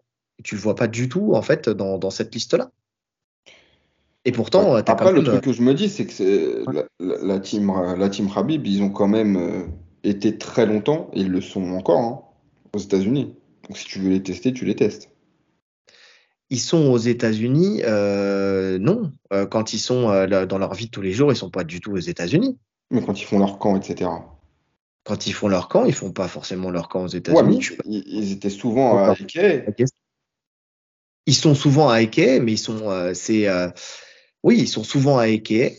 Et, en- enfin, ouais, ouais. et encore, on sait pas en vrai, on sait pas vraiment combien de temps ils sont à Eke euh, euh, en, en, véri- en véritablement dans l'année, En vois. tout cas, Khabib, il faisait ses camps là-bas. Khabib, oui. Marachev, non, mais tous ces camps, moi j'ai l'impression qu'il les fait, qu'il les fait en Russie, enfin au Daghestan. Puisque tu le vois se, se, se foutre dans la neige, tu sais, dans, pendant ses camps, enfin tu vois, il est.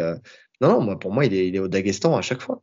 Et même Eke, on sait pas trop, tu vois. Et, puis après, de toute façon, le temps que tu es à Eke, tu te dopes pas, tu retournes en Russie, tu te dopes, tu vois. Tu peux faire une cure pendant que tu es en Russie. Hein.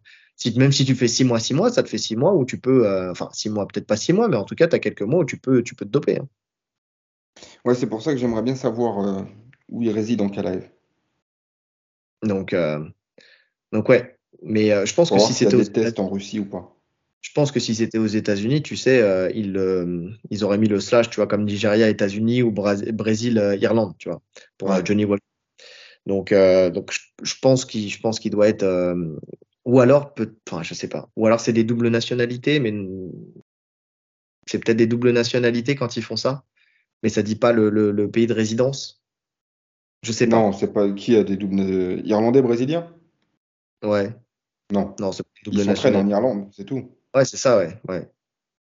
Ouais, bon, je sais pas, je, je veux pas dire de conneries. Mais en tout cas, bon, c'est moi ça me c'est marquant en tout cas de voir qu'aucun combattant euh, euh, tu, tu vois pas non plus Shimaev, tu vois tu vois pas Shimaev, tu vois pas, euh, tu vois pas, euh, tu vois pas Makhachev. Bon après tu me diras, tu vois pas non plus, tu vois pas non plus Volkanovski. Tu vois dans les dans les plus tu vois testés. Pas non plus Volkanovski.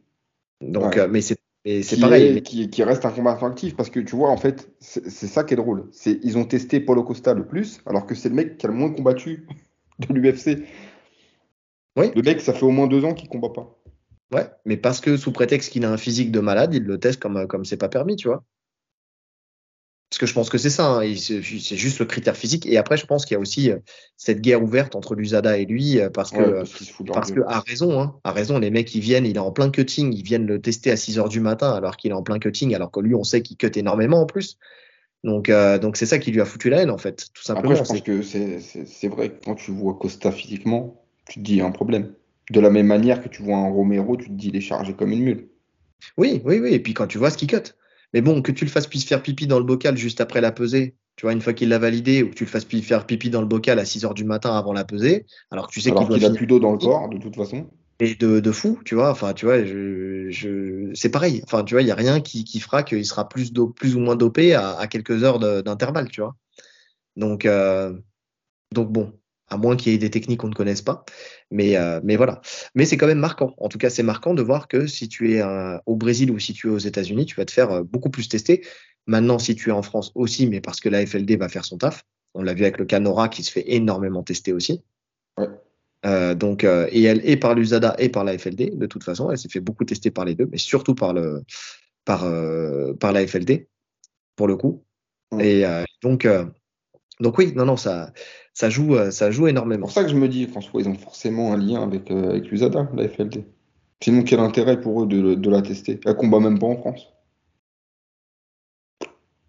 Même s'il a euh, chopé, s'il chopait quelqu'un, un athlète pour dopage, quel intérêt? Dans quel sens tu veux dire? Qui, qui, qui aurait un par intérêt à, le, la, à la, FLD, la FLD. Admettons, demain, moi, je suis combattant.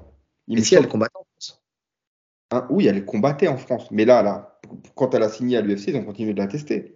Mais parce qu'elle elle, combattait à l'UFC Paris. Elle combattait en France. Et surtout, elle s'est ah, fait oui, beaucoup de... exact. exact. Elle s'est fait oui, beaucoup oui. aussi pourquoi? Parce qu'en fait, juste avant, il y avait euh, le aussi l'IMAF, où elle devait combattre à l'IMAF, et elle se faisait tester aussi pour l'IMAF. Exact, oui, c'est vrai. Non, mais c'est vrai que c'est l'UFC Paris. Donc, Donc euh... ça a tout son sens. Oui, non, non, ils l'ont, ils l'ont, ils l'ont beaucoup testé pour ça. Mais, euh, mais oui, mais euh, en tout cas, voilà, ça, ça montre quand même que si tu veux te être un combattant qui peut se doper, faire ses cures quand, euh, quand, bah, quand il faut, bah, il faut pas être, euh, il faut pas être ni aux États-Unis. brésilien, ni américain. C'est ça. Donc, bon. Et un autre qui n'apparaît pas sur cette liste, bah, c'est bah, McGregor. Hein. Ni McGregor, ni Chandler d'ailleurs. Ouais, pourtant Chandler, on pourrait se poser des questions aussi quand on voit son physique. Et bien sûr, et puis McGregor aussi. Bon, même si là, il est dans le pool, donc il a dû se faire plus tester, tu vois. Mais euh, Après, McGregor, il était, voilà. il, a McGregor, il était à la donc, euh, donc voilà. Mais bon, c'était, ça me servait comme, comme transition pour dire que, euh, bah, que McGregor a fait son annonce euh, pour son prochain combat. L'annonce qu'on attendait depuis longtemps. Mais oui, on l'attendait. Il l'avait teasé. Il a, enfin, il l'avait teasé. Il, oui, il l'a teasé aussi. Il l'a teasé. non, non, il a teasé cette annonce. Euh, il avait dit le, pour le nouvel an, Euh, je, je, vais vous dire contre qui je vais combattre, quand, comment, enfin donner toutes les infos. Et il l'a fait. Et il a sorti la, la vidéo qui pourrait passer sur Malaise TV, hein, une de plus, une de plus euh, qui pourrait passer sur Malaise TV où il est à table avec un verre de vin rouge, un énorme verre de vin rouge, où il fait, euh, je sais pas, il veut faire le, c'est l'œnologue où il fait tourner son, son, verre de vin, mais tu sens que c'est pas du tout naturel. Tu sens que cette vidéo, elle est pas du tout naturelle. Alors, je, je, je, je même pas le vin. de ouf, de ouf. Mais il a dû faire ça, il a goûté, il a dit c'est dégueulasse. Dégueulasse d'ailleurs, il a fait le recracher. Non mais euh, en vrai, quand j'ai vu cette vidéo, je me suis dit c'est une blague en fait. Il se fout de la gueule du monde. Vrai je vais difficilement euh, crédible. Ouais, voilà. Il n'y a plus de crédibilité dans les déclarations de McGregor. Non. Bah, je vais, je vais euh, lire ce qu'il a, la traduction de ce qu'il a dit. Il a dit Mesdames et messieurs, je vous souhaite à tous une bonne année. J'aimerais annoncer la date de mon retour, le Notorious Conor McGregor, pour le plus grand comeback de tous les temps qui aura lieu à Las Vegas pour l'International Fight Week. Donc ça, on avait dit que potentiellement c'était soit l'UFC 300, soit l'International Fight Week. Le 29 juin, l'adversaire, Michael Chandler. Et le poids, Monsieur Chandler, en 84 kilos.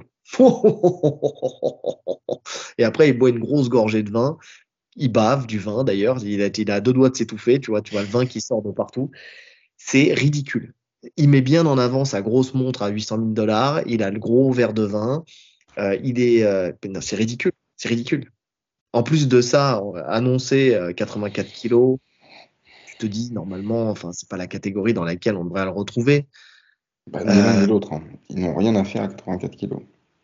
Oui, après Chandler visiblement est ok, il le dit. Hein. non, mais Chandler, il aurait dit 200 kilos, il aurait bouffé des Big Mac tous les jours pour faire le poids. Chandler, mais depuis le temps qu'il l'attend, jamais de la vie il va dire non. C'est vrai, c'est vrai. Lui il dit j'ai toujours dit que je te voulais à ton meilleur, à ton plus grand. Euh, t'as plus, alors attends, euh, ton plus méchant et ton et ton meilleur. 84 kilos, ça me va bien. Mais bon, et moi l'un comme l'autre, en fait, j'ai. Tu vois, en fait, en fait, je vais les bateaux. Oh, c'est sûr, c'est sûr. Franchement, la meilleure des choses pour Chandler, ça serait d'arriver à 75, 77 kilos. Ouais. Or, or, or, combat, il doit être à 80. Ça, voilà, ça serait d'arriver à 80. Tu vois, de, de, même pas essayer de monter à 84 parce que ça, ça servira à rien. Mais euh, quand, quand, on parlait du retour de McGregor, tu me disais, il peut encore surprendre, il peut encore faire des choses. Le, le fait qu'il annonce ce poids-là, là, moi, ça m'a. Allez, fini. Allez, dégage. Franchement, dégage. Aucun intérêt sportif, en fait. Ça me, ça me montre qu'il a plus aucun intérêt pour ce sport. Ouais. Mais en fait, tu vois, c'est pour ça, en fait, je me suis posé la question, parce que c'est pas officiel encore. Ouais, et, après, euh, voilà, c'est pas officiel. Je me suis dit, est-ce qu'il se fout pas de la gueule du monde? Comme il lui avait dit pendant le, le teuf, si je veux que le combat se fera à 84 kg, il se fera à 84 kg, tu fermeras ta bouche. Voilà. Et c'est pour ça qu'il il cite bien Monsieur Chandler, quel poids? 84 kg. C'est ça. Moi, je le prends comme. C'est vrai que pour l'instant, je le prends euh, ironiquement. Bah, moi aussi, parce que tant qu'il n'y aura pas d'annonce euh, officielle de l'UFC, euh, je le prends aussi comme ça. J'ai du mal à voir 84 kilos. Le seul intérêt qu'il aurait, en fait, à combattre en 84 kilos, ça serait de, de valider une victoire dans une catégorie encore différente. Parce que pour l'instant, il a réussi à le faire. Il est monté petit à petit. Il a, voilà, ça serait le seul, en fait, à avoir. Il aurait quatre, quatre victoires. Alors, pas forcément victoire, mais KO. Faudrait qu'il mette KO. Parce que je crois que victoire, il y a déjà eu. Hein. Il y a déjà eu des victoires dans, dans, dans, Tu vois, tu prends un Rumble qui a commencé en welter. Ouais. Qui a combattu jusqu'en poids lourd. Donc il y a des victoires dans, dans, dans quatre catégories. Mais en tout cas, mettre des. Ouais, non, ça serait le premier à l'UFC. Hmm. Et, ça, et, stratégiquement, là, pour le coup, c'est intéressant parce que en choisissant un Michael Chandler qui n'est pas lui non plus dans sa catégorie en moins de 84 kilos et qui est beaucoup plus petit que lui, d'après ce que j'ai compris, parce que j'ai pas regardé les cotes, mais il y a quelqu'un qui en parlait, euh, qui disait qu'il y avait vraiment un écart. tout petit. Donc, euh, donc potentiellement, il peut peut-être le faire. Il peut peut-être le faire. Et c'est le seul intérêt qu'il aurait. Et là, ça serait pas un intérêt sportif, mais ça serait un intérêt pour lui pour cocher une case supplémentaire, en fait, parce que on sait que McGregor, c'est un combattant qui a coché des cases. En fait, il a dit voilà, je vais être le premier combattant à avoir une double ceinture en même temps. Il a eu la double ceinture en même temps. Puis après, il est monté. Puis après, il a continué. Enfin, tu sais, il a, il a, en fait, il veut, il veut cocher des cases. Il, sait très bien que ça sera pas quelqu'un qui va régner euh, pendant dix ans sur une catégorie. Il sait très bien que ça sera pas le combattant qui, euh, là, encore moins aujourd'hui, en fait, qui, euh, qui va laisser une trace sportive euh, dans la performance, entre guillemets, mais plutôt sur euh, les, voilà, les, c'est ça, les checks qu'il va mettre euh, à côté de son nom, quoi. Tu sais, un peu comme, tu sais, Bloodsport. Tu sais, à la fin, euh, Frank Dux est celui qui a le plus rapide KO et celui qui a le en 9 dixièmes de seconde. Tu vois, et en fait, c'est ça. Tu sais, tu as l'impression qu'il veut, euh, il a fait son, Mais quoi, c'est son gravé KO. dans le marbre, quoi. C'est gravé dans le marbre. Tu vois.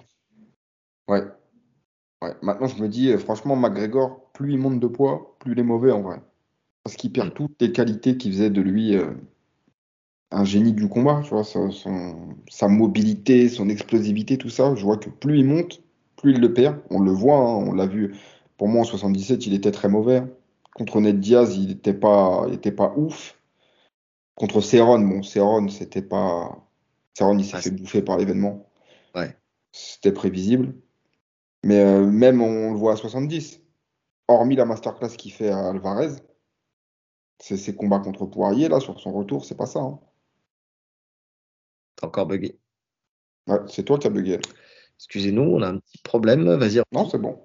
Moi, je te disais, c'est combats à Non, mais 70. on n'a pas entendu ce que tu as dit à 70, euh, Poirier? Ouais, c'est pas ouf. Ouais, parce qu'en fait, il y a, 70 contre Poirier, c'est pas ouf. Hormis Alvarez, je disais qu'il a fait une masterclass contre Alvarez à ce poids-là. Sinon, le reste, c'est vraiment pas fou. Hein. Ouais. Non, non, c'est vrai, c'est vrai. Oh, mais il pourrait plus jamais redescendre de toute façon euh, dans la dans sa catégorie originelle, tu vois. Donc, euh, donc bon, Non, mais Après, 70, 70, il pourrait. 70, il pourrait. Et encore, je sais même pas s'il pourrait encore aujourd'hui. Je sais pas s'il Ah ouais. pourrait aujourd'hui. Franchement, avec tout le volume qu'il a pris, je sais pas s'il pourrait aujourd'hui.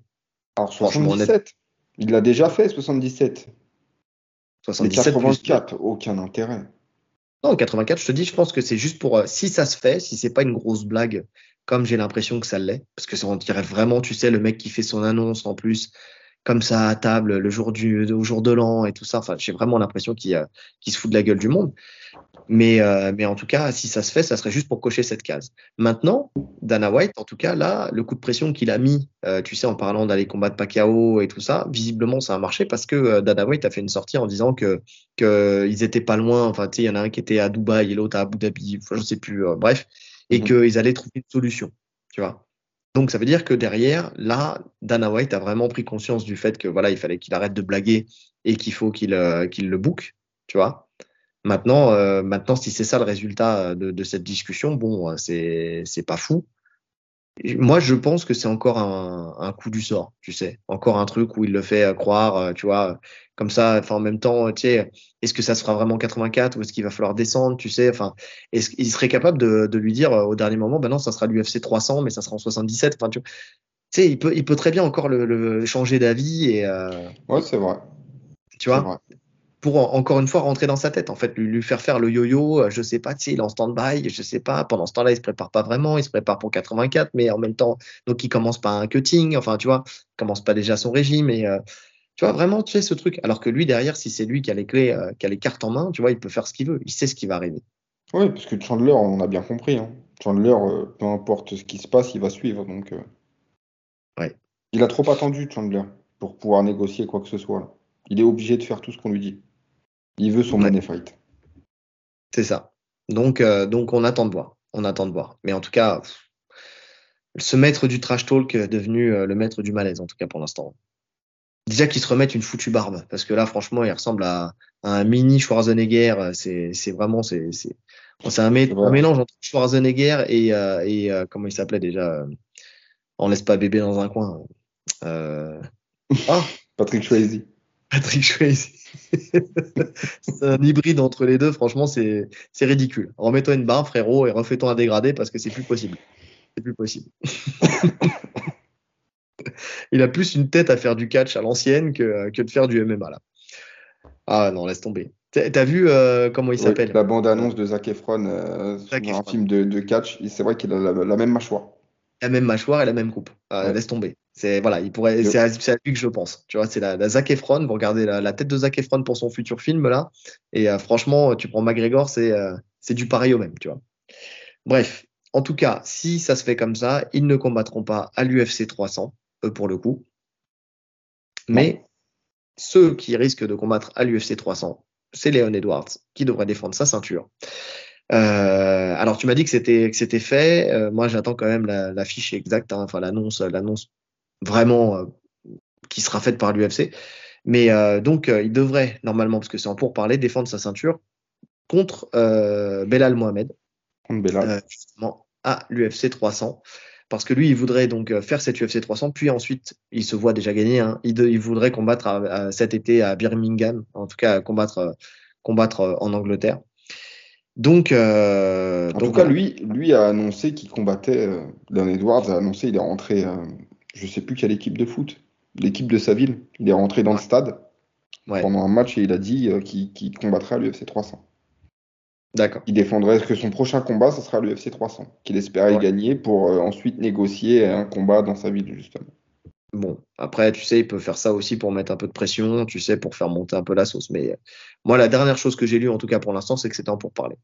Donc, maintenant, si ça s'est fait entre temps, tu vois, peut-être, mais, euh, mais en tout cas, voilà, je préfère mettre des pincettes parce que, encore une fois, moi, si c'est pas marqué sur la carte de l'UFC, tu sais, euh, je, je prends, tu vois, je, je fais attention. Surtout avec l'UFC 300, on a annoncé pas mal de C'est choses vrai, c'est vrai. et qu'au final, euh, au final, ça s'est pas fait. Donc, euh, donc il y avait euh, soit lui, soit justement Shafkat, tu sais, qui était dans les dans les pourparlers. Enfin, en tout cas, euh, enfin les pourparlers à mon avis, pas de l'UFC, mais euh, des, des fans, des fans hardcore, qui voudraient voir Shafkat euh, combattre directement contre Leon Edwards. Moi, je pense que Belal Mohamed, c'est le choix de la raison, puisqu'il mérite euh, son, son title shot, hein, tout simplement pour tout ce qu'il a accompli jusqu'à maintenant et toutes les étapes qu'il a passées. Donc, euh, même si euh, on sait qu'il fait des combats chiants, on sait qu'il y a eu ce premier combat qui s'est fini par le hypoc, euh, mais derrière, derrière, oui, il faut, il faut que ça se fasse. Il faut que ça se fasse. Il faut que les deux en terminent une bonne fois pour toutes, qu'ils aillent au bout de ce combat. Et donc, donc ça, ça doit se faire. C'est un combat qui doit se faire. Ouais, moi je suis content sportivement. C'est pour, pour, pour le coup, ils ont fait le choix sportif. Mhm. Maintenant, je me dis quand même, est-ce que c'est le bon choix de le mettre sur l'UFC 300? C'est- Je, je me suis vraiment posé cette question. Moi, ça me va. Parce que les combats stratégiques, etc., d'opposition de style et tout, ça me parle, j'aime ça. Mhm. Mais je me mets à la place du grand public. Et là, ça va être un game plan ultra chiant. Edwards, ça va être de la gestion, parce que c'est pas un mec ultra offensif. On risque d'avoir un combat très chiant sur 5 rounds. Pour un UFC qui était censé nous mettre des étoiles dans les yeux à chaque combat. Est-ce que c'est le bon moment pour le mettre? Écoute, je sais pas, parce que quand tu regardes le premier round de leur premier combat, il s'est quand même passé pas mal de choses. Il y a eu de la boxe et il y a eu de la lutte.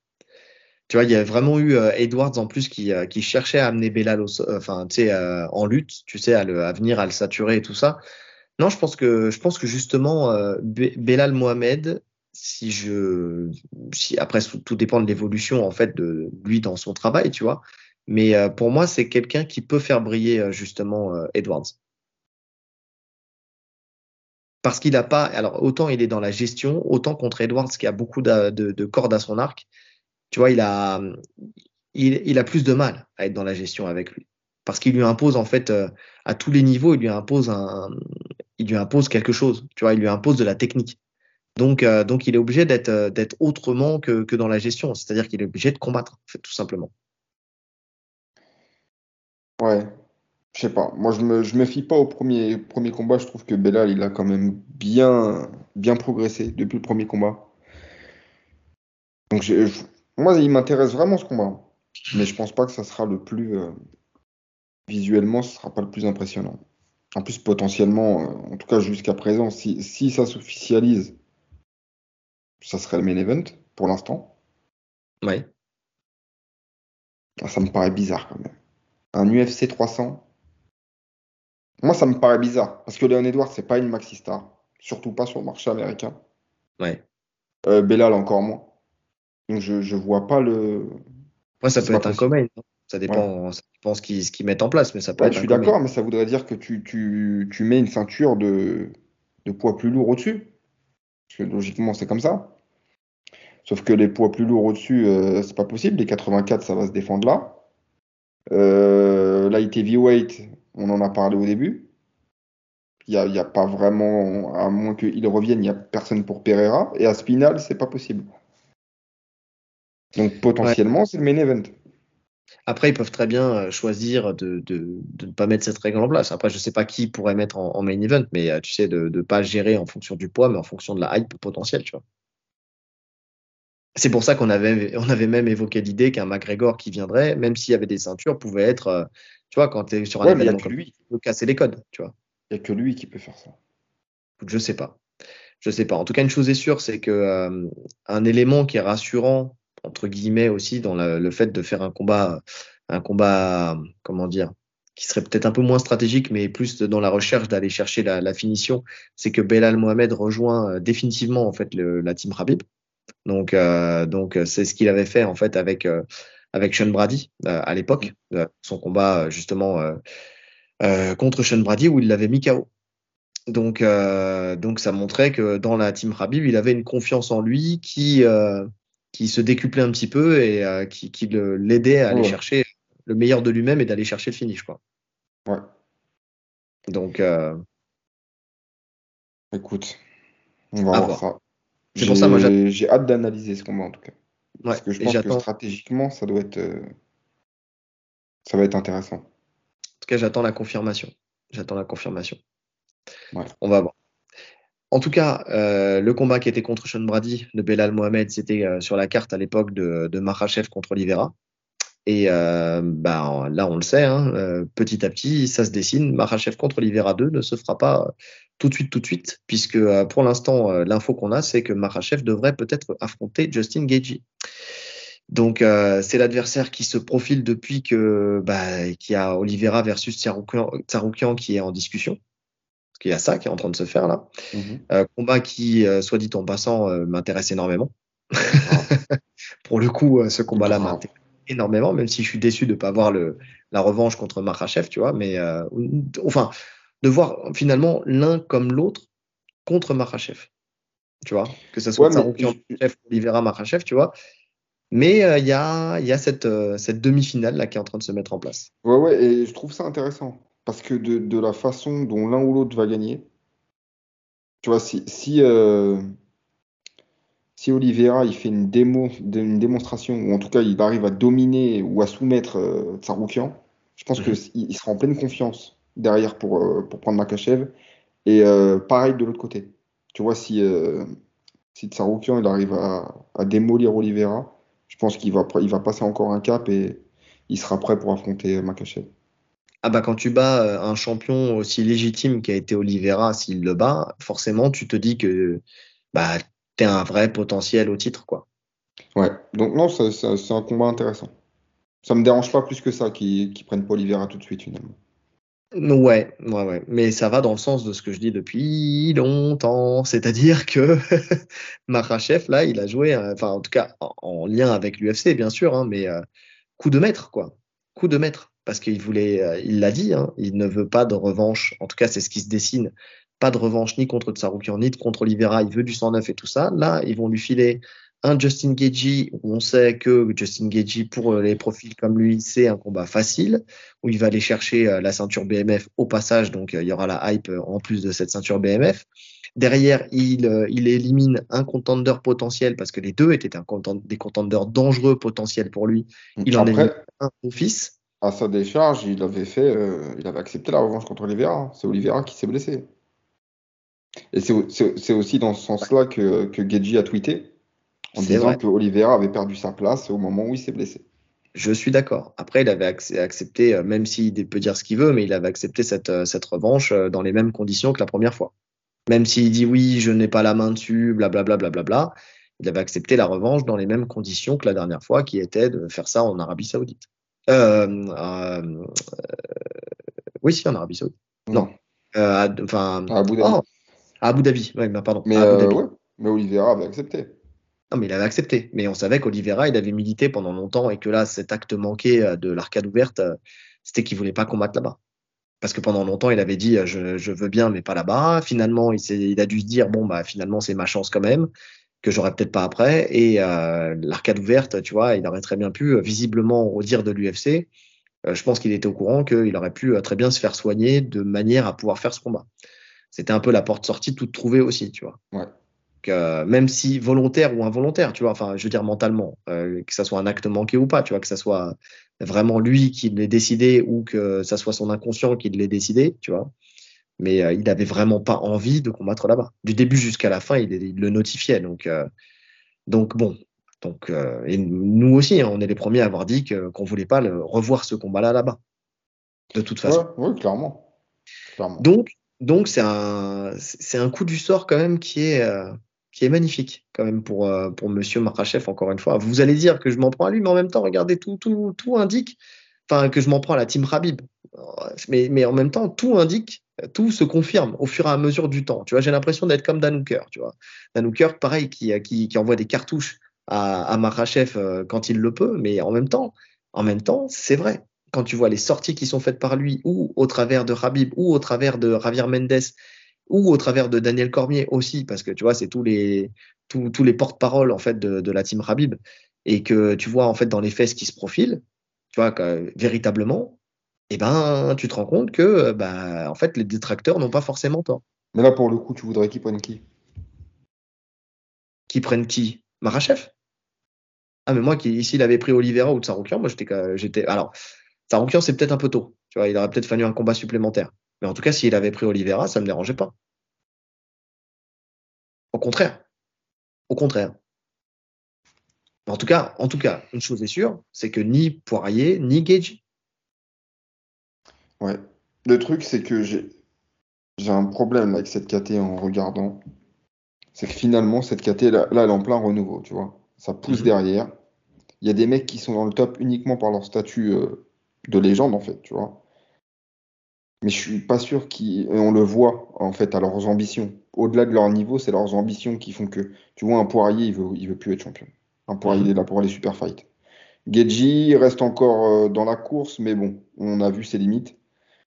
Donc tous ces mecs-là, en fait, ils, ils bloquent un peu la KT parce qu'ils sont, c'est des superstars, c'est des vendeurs, mais ils battront jamais le champion.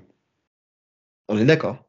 Donc c'est pour ça, ni Geji ni Poirier. Ce que, voir. En, tout cas, en vrai, des mecs bien moins classés, peut-être même moins prêts, euh, avec moins d'expérience, mais ce serait, un défi plus dangereux pour le champion. Des mecs des mecs comme Benoît Saint-Denis, des mecs comme euh, Turner. Tu vois, des mecs vraiment qui en veulent, qui montent. Du 109. Mais on les verra pas. Parce que le temps qui monte, eux, ils seront partis. Bah, déjà, tu vois que, que Marachev lui vise euh, soit le 2 mars en Arabie Saoudite, euh, parce qu'après il y a le, ramadan du 10 mars au 9 avril, ou alors ça sera après le ramadan. Donc, euh, donc déjà, déjà ça, ça, retarde d'autant. Danouker, c'est ce qu'il a dit. Il a dit, il s'en prend une nouvelle fois en fait à. Comme à chaque sortie de Danouker. Au sujet de Tsaroukian. Non, mais c'est vrai. Mais en même temps, regarde, le dopage, il en a parlé euh, finalement, tu regardes dans, les, dans la liste des, euh, des plus, des plus euh, testés dans le dopage, en fait, tu te rends compte qu'il n'a pas forcément tort non plus. voilà. Il dit leur premier combat était très serré. Tsaroukian aurait pu gagner. Islam ne va pas lui accorder de revanche. je vous garantis qu'il ne va pas lui accorder de revanche. Je vous garantis qu'il prendra sa retraite au moment où Arman arrivera. c'est sûr. C'est trop risqué. Il a trop de risques. Il y a trop d'autres combats euh, plus faciles, et ça c'est vrai, on vient d'en parler. Il y a des combats plus faciles euh, d'un point de vue stylistique. Donc, euh, donc c'est vrai, c'est une réalité. Tu prends parce que là, et, c'est une réalité. S'il prend Geji là, tu vois, pour la, ceinture BMF, que derrière il prend Poirier parce que c'est les deux. Tu vois, s'il se dit je veux absolument du 109, tu vois, il fait Geji Poirier, il fait deux défenses supplémentaires qui euh, potentiellement euh, sont des combats, euh, on sait stylistiquement, qui sont faciles pour lui. Parce que ça a été. les, deux, il est bas. Mais, mais pour, pour, le coup, je pense pas. Moi, je pense que il fait Geji et il monte. si c'est toujours Edwards, si c'est toujours Edwards, il monte. Oui, parce que si c'est Bellal, euh, de toute façon, il montrera pas. sera pas. C'est la même team. Donc voilà. Euh, donc voilà. Mais, euh, mais justement, tu vois, moi, c'est ce que je disais. Enfin, c'est ce que j'allais en arriver à la même conclusion de toi. C'est-à-dire que soit il fait Geji, il monte, soit il fait Geji Poirier, il monte. Pour moi, le, seul risque qu'il acceptera de, de, prendre et le seul combat difficile dans lequel il peut se permettre de perdre, c'est sur une montée de KT. Parce que sur une montée de KT, c'est pas vraiment un risque de perdre. Parce que personne t'en veut. C'est ça. Donc, euh, donc c'est pour ça je te dis, soit il fait, euh, il vraiment, il dit euh, j'ai rincé ma KT, et comme ça tout le monde, en plus tous les fans hardcore qui nous donnent toujours les arguments, les mêmes arguments, alors que qui viennent me chercher, on en parlait tout à l'heure entre le top 5, le top 10, le top 15, et qui viennent me chercher des top 15 en me disant mais si, il a roulé sur la KT, en me sortant des noms du top 15. ou des Danouker, justement, parce que Danouker, on sait aussi hein, que s'il fait des sorties comme ça, c'est qu'il doit avoir en travers de la gorge euh, sa, sa, défaite et que lui, il n'est pas en capacité de gagner, mais il aimerait bien que quelqu'un d'autre le fasse à sa place. Ça, je pense qu'il y a un peu de ça derrière. Il y a un peu de ça derrière. On va pas se mentir. Mais, euh, mais, euh, mais ça n'empêche pas qu'il peut y avoir du vrai dans ce qu'il dit, entre guillemets. Mais en tout cas, c'est vrai qu'il peut dire, s'il a rincé encore Geji et qu'il a rincé, comment dire, Poirier, il peut dire j'ai rincé la KT. Parce qu'il a battu Oliveira, effectivement, et ça c'est indéniable il l'a battu, il l'a étranglé. Voilà, c'était peut-être pas le meilleur Oliveira, mais il l'a battu. Il l'a battu de Saroukian il y a des années, mais pour lui, bah, c'est comme si euh, c'était aujourd'hui. Hein. C'est pareil. Je t'ai battu hier, donc je te battrai aujourd'hui. C'est l'équation ouais, qu'il fait. Bah après, dans la tête des gens aussi, ça fonctionne comme ça. Hein. Euh... Dans, dans, dans, le palmarès, ils vont voir. Euh, non, mais de, le mec va prendre sa retraite. Dans quelques années, on regardera le palmarès. Il a battu qui? Il a battu de Saroukian. On va pas regarder non. la date. Hein. Non, parce que tu sais très bien que, en fait, oui, les 90% des gens vont faire ça. Mais tu vois, regarde, euh, quand on en parlait avec McGregor et qu'on disait qu'il avait battu euh, Holloway et euh, Poirier au début de la carrière, on se dit bien que ça n'a pas la même valeur que de les battre aujourd'hui, entre guillemets, tu vois. Ce ouais, que mais nous, parce que nous, on suit tout ça. Oui. Mais la majeure partie des gens, ils vont voir le nom dans le palmarès, ok, il a battu de Saroukian. Ouais, ouais. Non, non, je, je suis d'accord avec toi. Mais, mais les, les analystes euh, ou ceux qui qui sont pas des fans juste à, qui regardent le, les combats mais qui qui vont chercher un peu plus loin, ils le sauront toujours. Ils sauront toujours que euh, il leur a évité. Il leur a évité au moment où les deux étaient au, au, meilleur de d'eux-mêmes quoi parce que lui aussi il a évolué entre temps. Donc ça veut On dire verra, que... moi, je, moi, pour, pour, ma part, je pense que je pense pas qu'il est il évite Tsaroukian. Moi je le vois supérieur à Tsaroukian en islam. Je le vois battre Tsaroukian. Tranquillement même. Parce que lui aussi, il a bien progressé. Euh, c'est pour ça. Moi, je le vois pas facilement. Les deux ont évolué. Moi, je peux pas te le dire sans, la, sans analyser. Tu, tu, tu sais comment je suis. Il faut que j'analyse. Si j'analyse pas, je m'avance pas. C'est-à-dire que je, je, ne dis pas que Tsaroukian gagnerait, comme je ne dis pas que Makhachev gagnerait. Je veux analyser, une fois que j'ai pris, que j'ai regardé tous leurs derniers combats, que j'ai analysé les styles de l'un de l'autre, là, je peux te dire qui potentiellement peut gagner. Comme ouais, ça. Sûr. Et, on a déjà été surpris justement. Des fois, on dit qu'un tel va gagner, et puis en faisant l'analyse, on change complètement d'avis. C'est pour ça. Mais là, à première vue dans ma tête, là, je, je en fait, je, je le vois pas avoir peur de Tsaroukian, tu vois. Je, mais en fait, je, pense pas qu'il ait peur de lui, mais que euh, je pense qu'il il, il a conscience qu'à la décision, Tsaroukian, s'il l'emmène, il peut l'emmener à la décision et peut-être remporter le combat. Tu vois? Je pense que lui, au fond de lui, tu sais, il y a cette crainte-là entre guillemets. Je sais pas. Je sais pas. Il euh, faudrait déjà que, tu sais, avant même de parler, il faudrait que je revoie le premier combat. Déjà. Parce que j'ai le souvenir du premier combat où c'était euh, très, très disputé en lutte, tu sais. Mais, euh, mais après. c'est ça. Mais maintenant, ce, qui avait l'ascendant, euh, l'ascendant véritablement de l'un ou de l'autre, tu vois, je, je, je, je, je, peux pas te le dire. Je l'ai pas en tête. Donc, donc je peux pas te le dire. Mais en tout cas, voilà. C'est pour le coup, en tout cas, gestion de carrière encore parfaite de la team Rabin, pour l'instant. Ouais, bon après, pour le coup, et surtout, gestion de carrière de, de Ali Abdelaziz, qui cale oui. deux de ses. Euh, si ça se fait, hein, deux de ses poulains euh, face à face. Parce que Gedji, il est managé par, euh, par Ali Abdelaziz aussi. Et ce qui est dommage, c'est qu'on, ça nous prive du combat que moi je voulais voir pour le coup, qui m'intéresse beaucoup plus. C'était la montée de, de Holloway contre, contre Geji. Ouais. Donc ça, ça, ça me prive de ce combat-là et c'est dommage parce que stylistiquement, tu vois, c'était beaucoup plus intéressant. Ça, c'est sûr. Parce que ça serait réglé debout, ça, on le sait. Et ça, tu vois, à l'UFC 300, ça, ça a envoyé grave, ça. Exactement. Exactement. J'aurais voulu voir ce combat-là à l'UFC 300. Et tu mets la ceinture BMF. Et pour le coup, tu peux le mettre en main event. Parce que ceinture BMF, c'est un peu. C'est une ceinture où tu, tu, fais ce que tu veux un peu avec. C'est la ceinture entertainment, donc euh, tu peux le mettre en, en main event. Ouais. Mais bon. Mais c'est marrant parce que là, tu viens de, de me donner un élément que j'avais complètement mis sous le tapis. Tu parles d'Ali Abdelaziz. Ouais. Et c'est vrai parce qu'on dit, euh, tu sais, souvent quand on parlait de, de et tout ça, et tu me disais, oui, mais attends, euh, c'est l'UFC qui décide. Et c'est vrai, c'est l'UFC qui décide. Mais c'est vrai que j'avais pas remis dans l'équation Ali Abdelaziz, qui est le plus gros manager de l'UFC, qui fait un peu aussi la pluie et le beau temps dans le dans, dans C'est clairement un des, des, des, personnages les plus puissants. Mais oui. De l'UFC. Après, après Dana White, je crois que c'est lui le plus puissant. Ouais. donc, euh, donc c'est vrai que, en vrai, en vrai, de vrai, si Rabib lui dit, euh, euh, bah voilà, la gestion de carrière pour lui c'est ça, ça, ça, tu t'organises pour que ça soit ça, ça, ça eh ben, il, a, il est complètement en, capacité en termes de, de, puissance pour pouvoir le faire. Donc finalement, quand quand quand Marachev il vient et qui dit et qui dit oui, euh, finalement moi aussi je subis l'UFC et euh, je ne fais que que suivre ce qu'on me donne et puis euh, j'accepte tout ce qu'on me donne. Ah, mais en même temps derrière tu as, un mec dans l'ombre qui peut mettre les cartes de la bonne manière pour que toi tu puisses suivre aussi plus facilement ta, ta gestion de carrière, tu vois. C'est sûr. C'est sûr qu'il a du poids, Ali Abdelaziz. Maintenant, est-ce que c'est pas lui qui les dirige vers ça? En soi, vers des combats euh, très rentables, où ils prennent pas énormément de risques, et lui gagne, euh, gagne beaucoup d'argent. Hmm. Non, non, je suis d'accord. Je suis d'accord. Le taf de manager, quoi. C'est de te faire gagner un maximum d'argent sans prendre trop de risques. Ouais, je pense qu'il y a un peu des deux. Parce qu'il y a aussi cette, tu sais, quand tu vois à quel point la legacy est importante pour eux, tu sais, cette domination totale.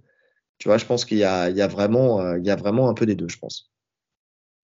Bref, en tout cas, euh, s'il y en a bien un qui pour l'instant ne le prendra pas, et c'est bien dommage, parce que bon, même s'il manque peut-être encore un peu d'expérience, mais euh, on voudrait le voir monter rapidement vers, vers ce, ce Marachev, c'est Benoît Saint-Denis.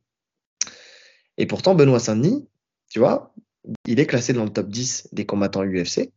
Et quand tu regardes, il pourrait être plus légitime que Keiji parce que il est en top 10 des, combattants UFC. Si les premières classes, les premières classes, les premières places sont prises par Marachev, Grasso, Edwards, Strickland, Pantoja ou encore Aspinal, lui, il est classé septième.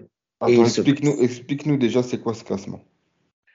Euh, c'est une bonne question. non, c'est le, bah, le, classe, le top 10 des classes des, des combattants UFC, tout simplement. Non, en fait, c'est, euh, c'est une sorte de awards Hmm. mais organisé uniquement par le staff UFC. C'est ça. Par la compagnie. Donc ils font leur classement des, des 10 combattants de l'année. Enfin, des, des, non, de tous les combattants. Une vingtaine, je crois. C'est sur 20, c'est ça? Euh, Je sais pas. Je sais pas. Non, c'est pas plus que. Euh, je sais pas. Je peux pas te dire. ils font leur classement, voilà, de, des combattants qu'ils ont marqués. Et donc les, les, euh, les six premiers, c'est des champions. Hmm. Tous la ceinture. Premier Islam, deuxième Grasso, euh, troisième Edwards, Strickland 4e, Pantoja 5e, Aspinal 6e. Celui qui vient en 7e place, c'est même pas, enfin c'est un top 15, il vient de rentrer, et c'est Benoît Saint-Denis. C'est ça. Et il se place devant Geji, devant Poirier et même devant Jones. Bah, Jones, après, il y a sa blessure qui aussi voilà, a joué. Après, je pense que c'est sur le nombre de combats qui ont été faits, euh, tu sais, euh, sur l'année. Tu sais que les victoires plus le fait qu'il ait combattu euh, qu'il combattu énormément, tu vois. Mais, en tout cas, voilà, il est classé septième du classement. Donc, potentiellement, tu vois, dans l'esprit du staff UFC, il est plus légitime peut-être qu'un Gagey ou qu'un Poirier. Alors, plus légitime, ouais, il y a le côté sportif. Maintenant, il y a le côté pay-per-view. C'est ça. Mais en tout cas, en tout cas, c'est sûr qu'il a impressionné. Et il va continuer d'impressionner. Pour le coup, lui, je pense que ça peut être un gros vendeur de pay-per-view, même aux mhm. États-Unis. Je pense qu'il peut se faire un, un, nom. Donc, euh, non, mais rien que le fait qu'il le classe euh, aussi haut, parce qu'en classement, tu, tu, fais ce que tu veux d'un classement, prouve tout le respect qu'ils ont pour lui. Ouais. ouais je suis d'accord.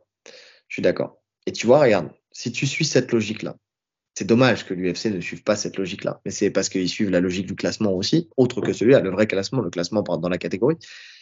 Mais euh, limite, limite, alors tu peux pas faire ça. Hein on va, va pas se mentir, tu peux pas faire ça. Et euh, en plus, je pense que ça serait cramer Benoît Saint-Denis, ça serait beaucoup trop tôt. Ouais, je suis d'accord. Mais euh, limite, je préférais voir Benoît Saint-Denis contre Marachev et voir Geiji contre, euh, contre Holloway. Hmm. Oui, bah, bien sûr que je préférerais. Je pense que déjà tous les Français préféreraient, et même en termes de spectacle, je pense que tout le monde y gagnerait.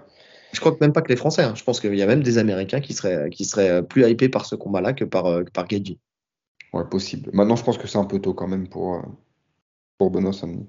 Oui, c'est ce que j'ai dit dès le début. Je pense que c'est trop tôt. Je pense qu'il lui, il faut encore un peu d'expérience. Même si lui, tu lui vends demain, il y va dire. Mais euh, tu mets un, tu mets un Benoît Saint-Denis contre Gedji, je prends. Tu mets Benoît Saint-Denis ah, contre Je prends fort ça. Ouais. Ouais, non, je suis d'accord. Bah même contre Poirier. Hein, Ah ouais, contre Poirier. Ah oui. Oh là Moi, moi, le prochain combat que j'organiserais euh, pour lui, ça serait ça, moi, personnellement. Je mettrais Poirier dans les pattes directes. Parce que, ah ouais, Poirier. Une guerre. Oh, deux chiens. Ouais. Deux chiens fous. Ah non, pour le coup, ça, je signe aussi tous les jours. Même peut-être plus que contre Gagey. Ouais, parce que si tu arrives à briser Poirier. T'as bugué. Mauvais réseau aujourd'hui, les amis. Désolé. Bon? Ah, tu vas reprendre ta phrase. Je suis désolé, tu vas reprendre ta phrase, t'as bugué. Ouais, vas-y. je disais, si tu arrives à briser Poirier, il n'y a personne qui l'a fait. Geji, il l'éteint sur un high kick, ok, mais il l'a pas brisé, tu vois.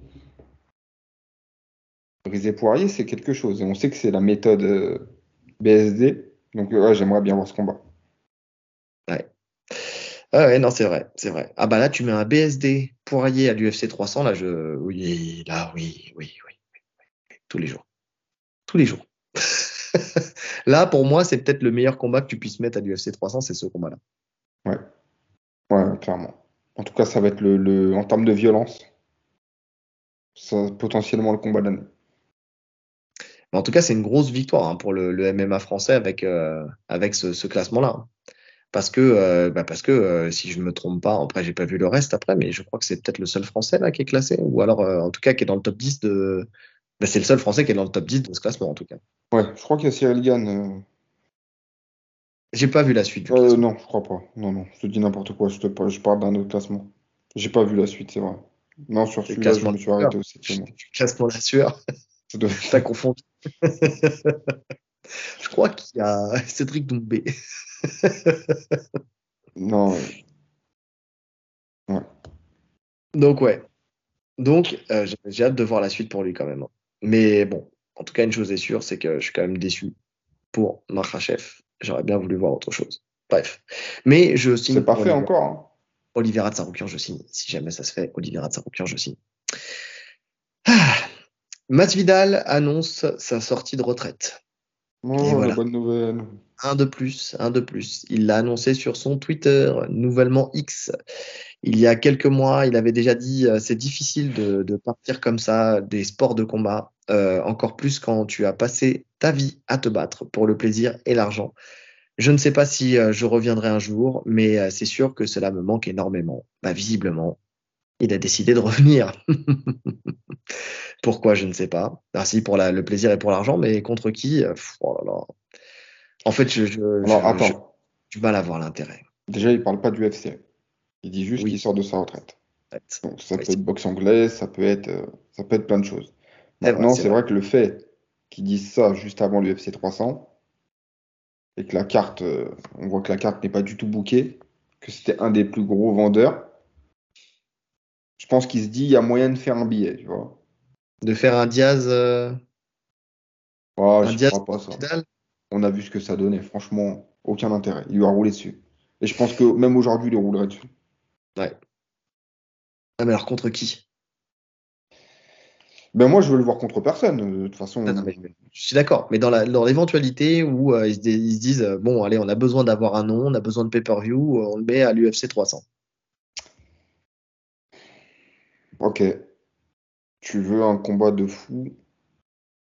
Allez, Shafkat. Shafkat Masvidal. Ah. ah, si tu veux faire un cadeau à Shafkat, ouais. Si tu veux lui faire un cadeau avec un. Si, si, tu mises sur lui en te disant que potentiellement il peut devenir champion et que tu veux lui faire prendre de la lumière, tu lui mets Masvidal. En sachant que Masvidal, ça reste un test. Hein. Pour moi, c'est un plus gros test Masvidal que Thompson. Si, si avec une bonne prépa. Parce que Masvidal, c'est debout, c'est de la bagarre. Euh, défense de sol, il va pas le soumettre comme ça. Et c'est même en défense de lutte même en défense de lutte. Donc ça, ça, reste, euh, pour, ça reste le plus gros test qu'il aurait eu, euh, 4. Ouais, après, je le vois quand même passer. Euh, je le vois passer aussi. On va pas se mentir. En fait, ça va être un combat où il va, ça va être un combat comme avec Kamaru, tu sais, où il va le dominer de bout en bout, mais euh, où il n'aura pas de quoi le finir, quoi. Ah, je sais pas, je pense même qu'il peut le finir. Ah, je pense qu'il peut le finir. Ouais. Ah, tu penses qu'il peut le soumettre? Non. Il peut le finir debout. Donc, ça serait le finir debout? Ouais. Oh là là, je sais pas. Je, franchement, je, je sais pas. Je, Qui euh, je crois que personne. Si, au tout début de sa carrière, je crois. Bah attends, Si, si, il a, il a, il a, il a euh, une ou deux défaites par soumission. attends, attends, attends, attends, attends. On, on l'a suffisamment analysé Ouais, ouais, ouais, mais bon, après, se souvenir du Sherdog de tout le monde. euh, pour que je me rappelle de ça. Euh, Masvidal. il y a, Mas- il y a longtemps. Masvidal. T'es sur le Sherdog déjà? Ouais. Ouais, il a deux soumissions. Alors, Deux défaites par soumission. fichier, tout accepté, tout accepté. Euh, effectivement, deux soumissions et, Et, ça ça remonte. à 2013, Ouais, sa dernière tu vois, soumission. Michael 2013. Chiesa. Ah non, il a gagné. J'en fous. Non, non, c'est où il gagne. Ah non, Euh, euh, il a plus perdu, encore. il a perdu à l'AFC euh, sur un real naked choke déjà en 2000, euh, en 2005 Au et, club. et- C'est toi qui lui as mis? Euh, exactement, exactement, c'était moi. Ma spécialité, je lui ai pris le dos, c'était fini. Et il a perdu aussi en 2009 sur un triangle inversé euh, au, Oui, au exact. Tu te Bellator rappelles de celui-là? Il Euh, tourné ce, ce triangle. Il s'endort d'ailleurs. je sais il prend un triangle inversé, il, il se lève, je crois, il slame le mec et il dort. Ouais. Non, ben, je me souviens plus de ça. J'ai pas, je m'en souviens pas. Mais sinon, voilà. Donc, ça, ça remonte à 2009. Effectivement, depuis, sinon, euh, c'était fini. Plus de, plus de soumission pour le, pour Monsieur Masvidal. Donc, euh, en sachant que, tant que je revienne, quand même, si je me trompe pas, euh, Burns, Burns, Burns, Burns, Demian Maya. Non, Enfin, il, tu il- ouais, il a affronté les meilleurs grappleurs. Écoute, Pour moi, si Demian Maya l'a pas soumis, euh, j'ai du mal à voir Shavkat le soumettre. C'est pas le même style. C'est pas le même style. C'est pas le même style. Mais, mais quand même. mais quand même. Il y a quand même un, quand même un truc qui me. Tu vois Mais tu crois, toi, à l'UFC 300 pour Masvidal Moi, je crois pas. Non, non, j'y crois pas plus que ça non plus. hein. Ça serait trop court pour qu'il fasse un vrai retour. Maintenant, il serait capable de le faire. Non, mais il, a veut bien. pas faire un vrai retour. Il veut prendre Non, non, un vrai billet. Non, non, je suis d'accord. C'est juste ça, en fait. Donc, euh, Non, bah, À partir du moment où il prend, il prend euh, Kamaru Usman en short notice, de toute façon, il peut prendre un, un Shafkat en short notice. hein. Même, euh, même en short notice, tu vois, il pourrait le faire. Là, il aurait en plus quelques mois de préparation, mais il serait capable de le faire. Donc, euh, donc ouais. Mais, euh, mais oui. Mais en tout cas, encore une fois, que ce soit lui, que ce soit Diaz, enfin, quand vous avez pris votre retraite, prenez votre retraite, les amis. Ça y est, c'est bon, il faut s'arrêter. Il faut savoir s'arrêter. Georges Saint-Pierre, il l'a dit, il a dit, euh, on- il, il s'arrête trop tard, les mecs. Et en fait, là, donc soit, soit c'est, alors déjà, comme tu l'as dit, fait, hein, c'est le pas truc- avec l'UFC. le truc, c'est que c'est des mecs qui, malheureusement pour eux, sont devenus, euh, pour Masvidal, même Diaz, hein, sont devenus des méga stars sur la fin de leur carrière. Ouais. Donc tu te dis, putain, j'ai du temps. Mon temps, il est trop limité. Il faut que j'engrange le plus possible, sauf que c'est la fin, malheureusement. Alors qu'un mec comme Saint- Saint-Pierre, oui, c'est facile pour lui. Il a été euh, le plus grand champion pendant 10 ans, tu vois. Ouais. Eux, Non, c'est euh, Masvidal, c'est sur ces deux dernières années qu'il explose. hein. Alors que le mec avait fait 30, 40 combats, tu vois. Le mec a fait, c'était un vrai guerrier, Masvidal. Non, c'est Il a un palmarès de fou en termes de, euh, de, de longévité. Il a combattu partout. Donc tu te dis, sur les deux dernières années, au moment où je vais partir, c'est là que je prends de l'oseille.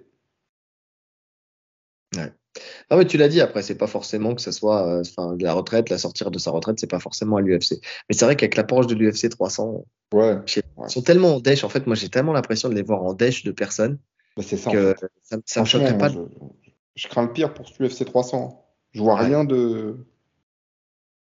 Et puis même en faisant nous-mêmes, euh, quand on, je sais plus qui nous avait demandé de faire notre propre Ça carte. Désolé, ça va être un podcast laborieux, mais. Attends, re- reprends ta phrase. Même en faisant nous-mêmes, Quand on a fait nous-mêmes notre liste, ouais.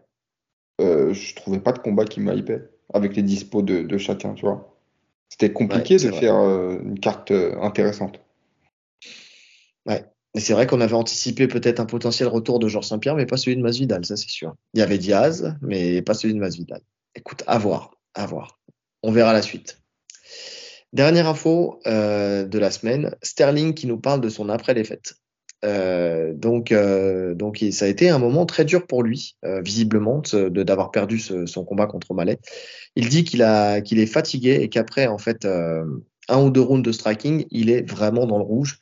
Après sa défaite, il a fait 8 à 9 semaines où il a fait que boire, fumer tous les jours, sans arrêt, veiller tard. ça lui a tué les poumons, il a du mal à récupérer. Et, et donc, il a fait une, une, grosse dépression. Il est tombé, il est tombé très profondément en dépression. Et surtout, qu'il nous évoque un deuxième problème. Et c'est marrant parce que parce que c'est bien de parler de ça aussi, ouais, parce qu'on parle. Des, des troubles alimentaires qui sont dus au cutting. Il dit que son autre problème, c'est la nourriture, qu'il combat en 61 kilos, mais euh, que hors combat, il est à 80 kilos. Il dit que son corps s'accroche à tout ce qu'il mange et qu'il mange sans faim. Il n'arrive pas à se contrôler. Il dit que ses jambes l'amènent euh, sans contrôle jusqu'au réfrigérateur. Il dit que ses doigts composent le numéro du burrito euh, sans, sans qu'il puisse le contrôler non plus. Il dit c'est comme une maladie. Donc c'est euh, une maladie. Et eh oui, et eh oui. Donc, euh, donc c'est vrai qu'on on parle trop peu de ça. Tu sais, on parle souvent des cuttings et des problèmes des cuttings, des problèmes de santé. On parle des blessures qui peuvent être euh, dues au cutting. On parle des problèmes de reins. On parle de problèmes de tous ces problèmes-là. Mais on parle trop peu en fait des troubles alimentaires que ça te, que ça peut te causer en fait, tout simplement. Et problèmes vu, de. T'as vu, euh, rien à voir, mais t'as vu la photo de Pimblet euh, qui est sortie là, lui. deux semaines lui, après a... le combat? Il en a fait un élément marketing lui. Et alors, il en fait un élément marketing parce qu'il veut en faire un élément marketing mais euh, c'est des troubles alimentaires. Et c'est un trouble alimentaire. C'est un gros trouble alimentaire. Et un trouble alimentaire, c'est un problème psychologique. bien sûr, bien sûr. Euh, même si j'aimerais bien moi pouvoir euh, retrouver des abdos saillants comme ça, comme parce que quand tu vois le physique qu'il arbore quand il est ah là en plus il avait un vrai physique. Bah, les deux, hein. les deux ont un super physique. Sterling, il a un physique monstrueux. Sterling quand il est en, en prépa. Oui, c'est vrai. Mais mais en tout cas voilà, le, le fait de, déjà de d'être allez, 19 euh, kilos au-dessus euh, de, sa KT, mais c'est énorme, c'est énorme. Et, ça montre, tu sais, quand on parlait, euh, tu sais, des catégories supplémentaires et tout ça, en fait, les mecs, ils sont, je sais pas si ça réglerait ces problèmes-là. Moi, je pense, je, pense pas. Je pense que vraiment, ils ont ce truc où ils veulent être optimal dans la KT dans laquelle ils sont. Mais derrière, derrière, effectivement, ça pose des problèmes, des problèmes de boulimie. Et on l'a vu. Enfin, il y a beaucoup, beaucoup de combattants. je sais pas, on peut citer aussi, comment il s'appelle bah, bien sûr, on peut citer des gens que, que dans, dans, lesquels je ne vais pas me souvenir du nom, mais euh, qui est à la retraite aujourd'hui, euh, qui était.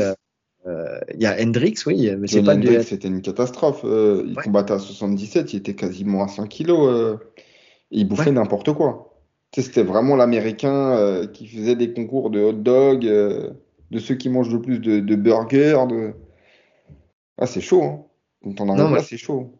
Je parlais de, de l'ancien champion dans la KT d'Ousmane. Euh... L'ancien euh, Woodley Woodley. Woodley aussi, hein. Woodley, il prenait beaucoup de poids aussi entre. Le, entre ouais, Woodley, entre... c'était encore différent. Woodley, il s'entraînait pas.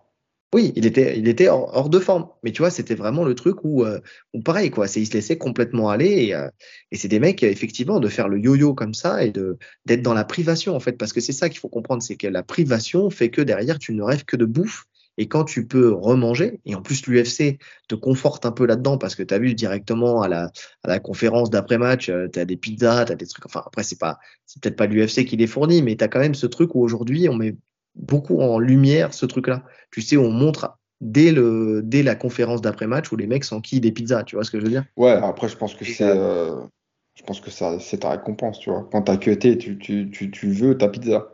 Non, mais tu veux ta pizza, certes, mais ça, ça montre quand même le, le problème. Tu sais, euh, je, je, vais faire un parallèle qui, euh, qui n'a de valeur que pour celui qui, euh, qui veut comprendre ce parallèle, mais Colanta, euh, tu vois. Colanta, on n'en parle pas, mais il y a énormément de, de, de, de participants. gros problèmes qui suivent euh, l'émission. Soit de boulimie, soit d'anorexie, parce que mmh. tu les as privés de nourriture pendant, pendant des semaines, et derrière, en fait, justement, en fait, il, le cerveau tellement il a, il a souffert de ça, derrière, il veut compenser et surcompenser. Et en fait, là, c'est Colanta, c'est une émission, c'est quelques semaines. Là, c'est des mecs qui combattent euh, deux, trois fois dans l'année, tu vois.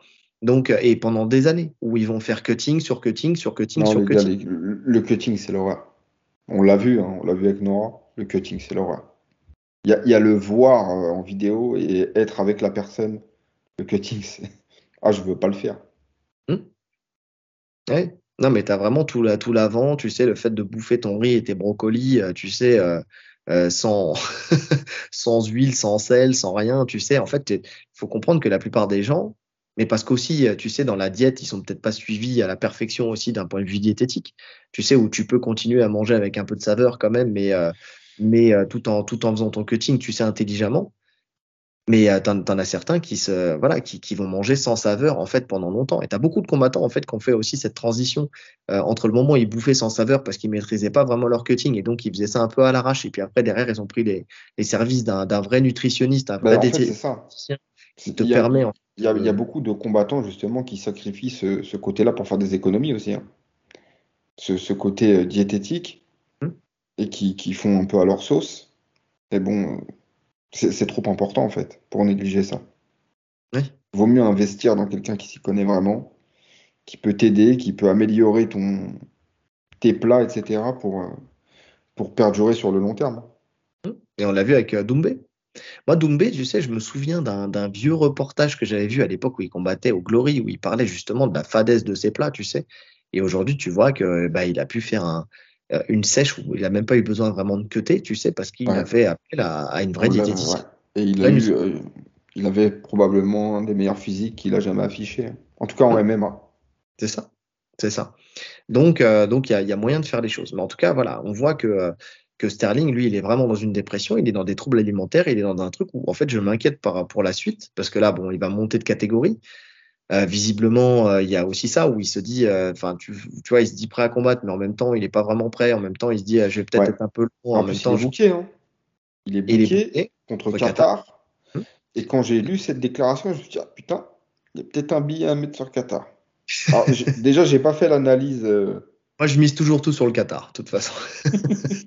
j'ai pas fait l'analyse entre les deux, mais quand tu vois ces déclarations-là, tu te dis que mentalement, le mec, il est pas là. Ouais. Et je vais te donner un autre élément. Il a participé au Fury Grappling 8 là. Euh, oui, je l'ai vu. Oh, je l'ai vu. J'ai vu euh, le, scandale euh, et, les déclarations qu'il fait post-fight. Mais quel scandale? Ouais, c'est n'importe quoi. Pas de scandale. Il a juste perdu son combat. Il a non, juste je, fait. je parle du scandale, le, combat en lui-même, c'est un scandale. Hmm. Quand il veut pas aller au contact, quand il y a l'adversaire de se relever, et puis les déclarations qu'il fait après, c'est n'importe quoi. Eh oui. Il a juste fait un non-fight. Le seul truc qui fait qui est intéressant dans le combat, c'est que le petit coup où il se relève avec le mec qui lui qui le prend il tourne avec. Donc ça montre sa puissance. Il est puissant, ça c'est une réalité. Mais derrière, tu vois qu'il n'avait pas la caisse pour aller chercher son adversaire qui était euh, qui était bah, un vrai de rose, qui avait euh, une bonne défense de garde, qui s'enroulait de partout, euh, qui prenait le bras, qui essayait de prendre le triangle, qui était bah, tu vois qui avait un jeu alors de tireur de garde certes, puisque lui il voulait plus, plus se régler l'histoire, enfin être debout, lutter et tout ça en même temps, euh, en même temps, c'est le jeu. Tu, tu, viens dans un style où tu as un règlement, bah, tu acceptes ce règlement et tu combats pour, euh, tu combats avec l'envie d'aller gagner. Quoi. Là, tu voyais qu'il n'avait pas l'envie d'aller chercher la victoire. Ou en tout cas, peut-être que physiquement, il pouvait pas aller chercher la victoire. Et quand on a préparé le podcast après que j'ai vu le combat, quand j'ai vu qu'il disait qu'il était rincé, qu'il était fatigué, qu'il avait du mal à récupérer de, de ces huit semaines, neuf semaines où il a fait n'importe quoi, il a fait tous les excès, eh ça a mis en lumière euh, les, les failles en fait de, de, de, son combat en grappling. Il a dit que ses poumons ils étaient cuits. Ouais. Donc euh, effectivement, c'est très très inquiétant pour la suite.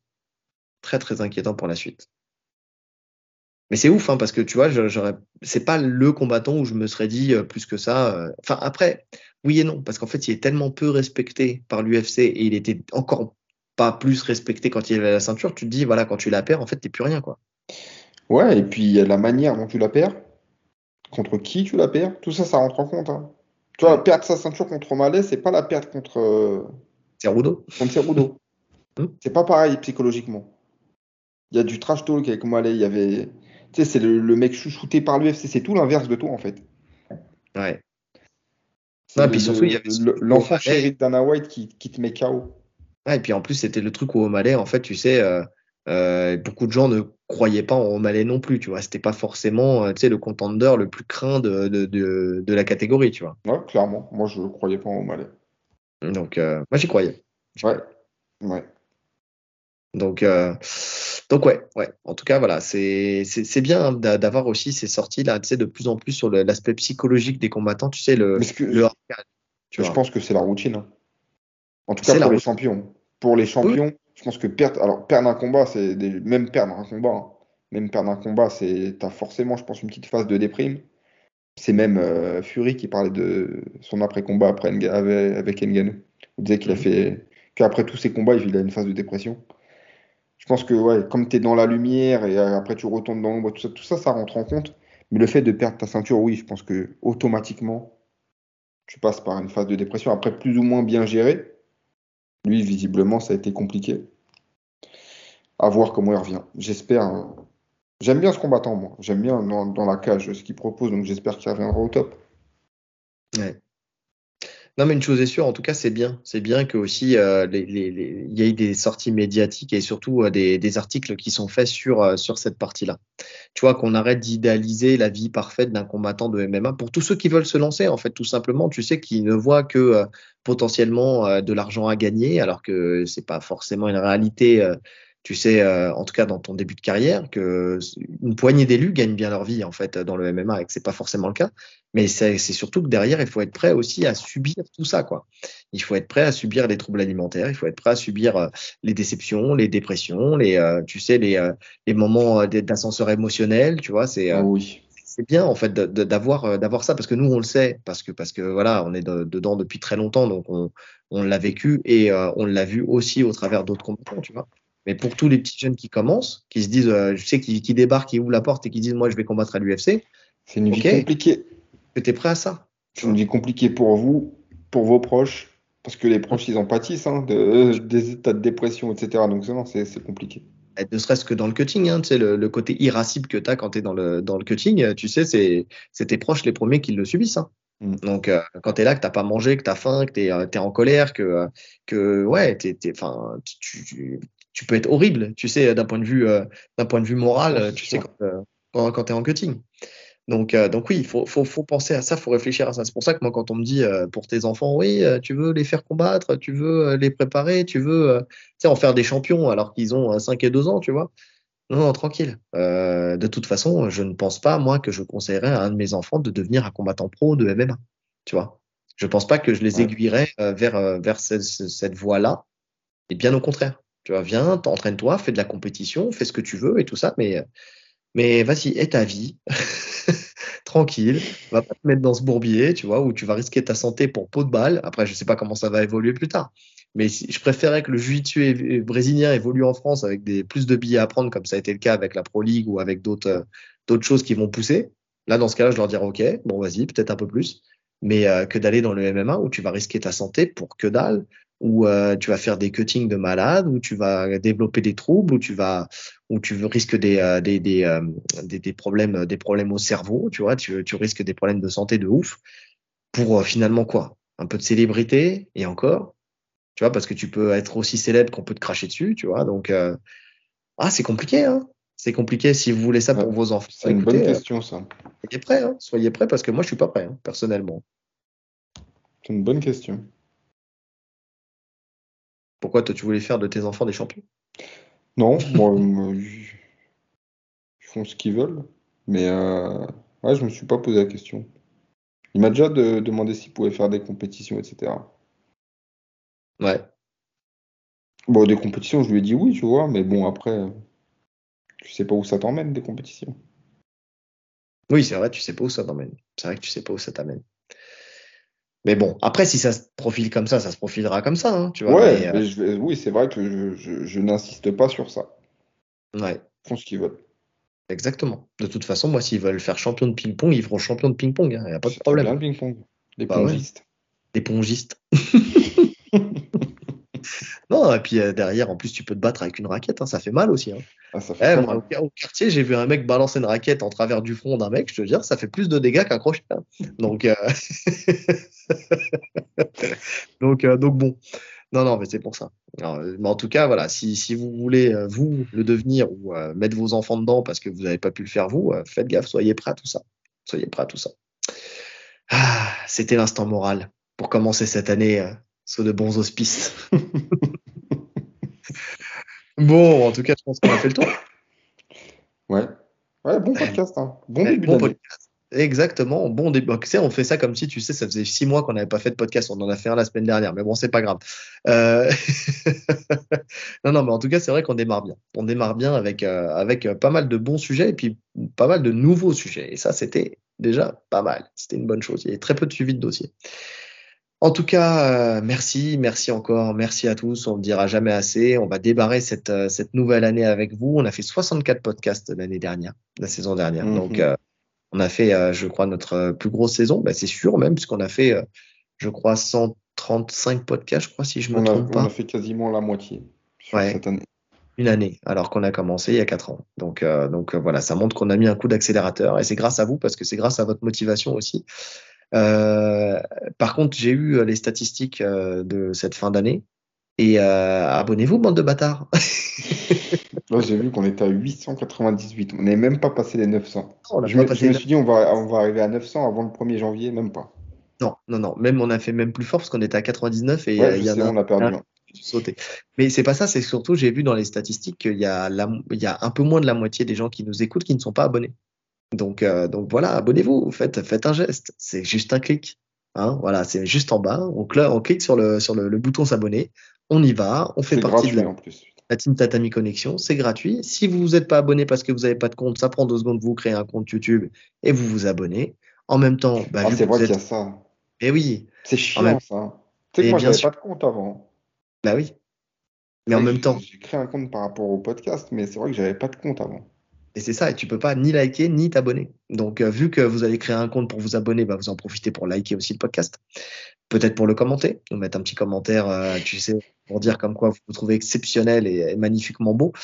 Et puis euh, derrière, si vous n'êtes pas sur le sur YouTube, et merci d'ailleurs pour ceux qui font l'effort de venir sur YouTube juste pour mettre un commentaire et qui nous écoutent. Il y en a pas mal qui le précisent ça. Exactement, comme euh, Stéphane, Steph77, tu sais qu'il le fait. Donc, euh, donc voilà, c'est très gentil. Euh, N'hésitez pas, si vous êtes sur les autres plateformes, à mettre les 5 étoiles, d'accord, euh, sur, sur les plateformes de podcast. Vous likez, vous partagez, vous commentez, la cloche de notification. Euh, j'ai un big up à faire que j'ai fait par sous les commentaires du dernier podcast, mais je vais le faire en live parce que ça, il le mérite. C'est Carlito Johnson. Merci à lui qui nous oh fait toutes les semaines, enfin sur tous les podcasts, justement le, titrage du podcast avec les liens qui vous renvoient là où vous voulez aller. Donc, euh, donc ça, c'est un les bons petits titres qui, qui collent parfaitement. Exactement. Il a, il a cette, euh, cette recherche dans le titre que j'aime beaucoup. À chaque fois, tu sais, je lui fais ma sélection de celui que je préfère. Tu sais toujours euh, celui qui m'a marqué le plus et je lui mets dans le commentaire. Donc, j'épingle ça sous chaque commentaire quand il nous le fait. Donc, euh, donc merci à lui parce qu'il fait un travail bénévole euh, magnifique, comme nous, des vrais bénévoles. Donc, euh, donc voilà. D'ailleurs, je dis bénévole, mais je vais vous dire aussi qu'il y a le lien Tipeee qui est en, description. Donc, si si un jour on peut se payer un, compte Flow Grappling, ça sera grâce à vous. sinon, je pensais aussi peut-être faire un peu de pub, tu sais, grâce à grâce à ces, on verra, on en discutera pour essayer de faire de la communication. Donc, donc voilà. Merci à tous. Euh, je pense qu'il ne nous reste plus qu'à vous souhaiter une bonne journée. Une bonne soirée. En fonction de l'heure à laquelle vous nous écoutez. Allez, salut. Salut.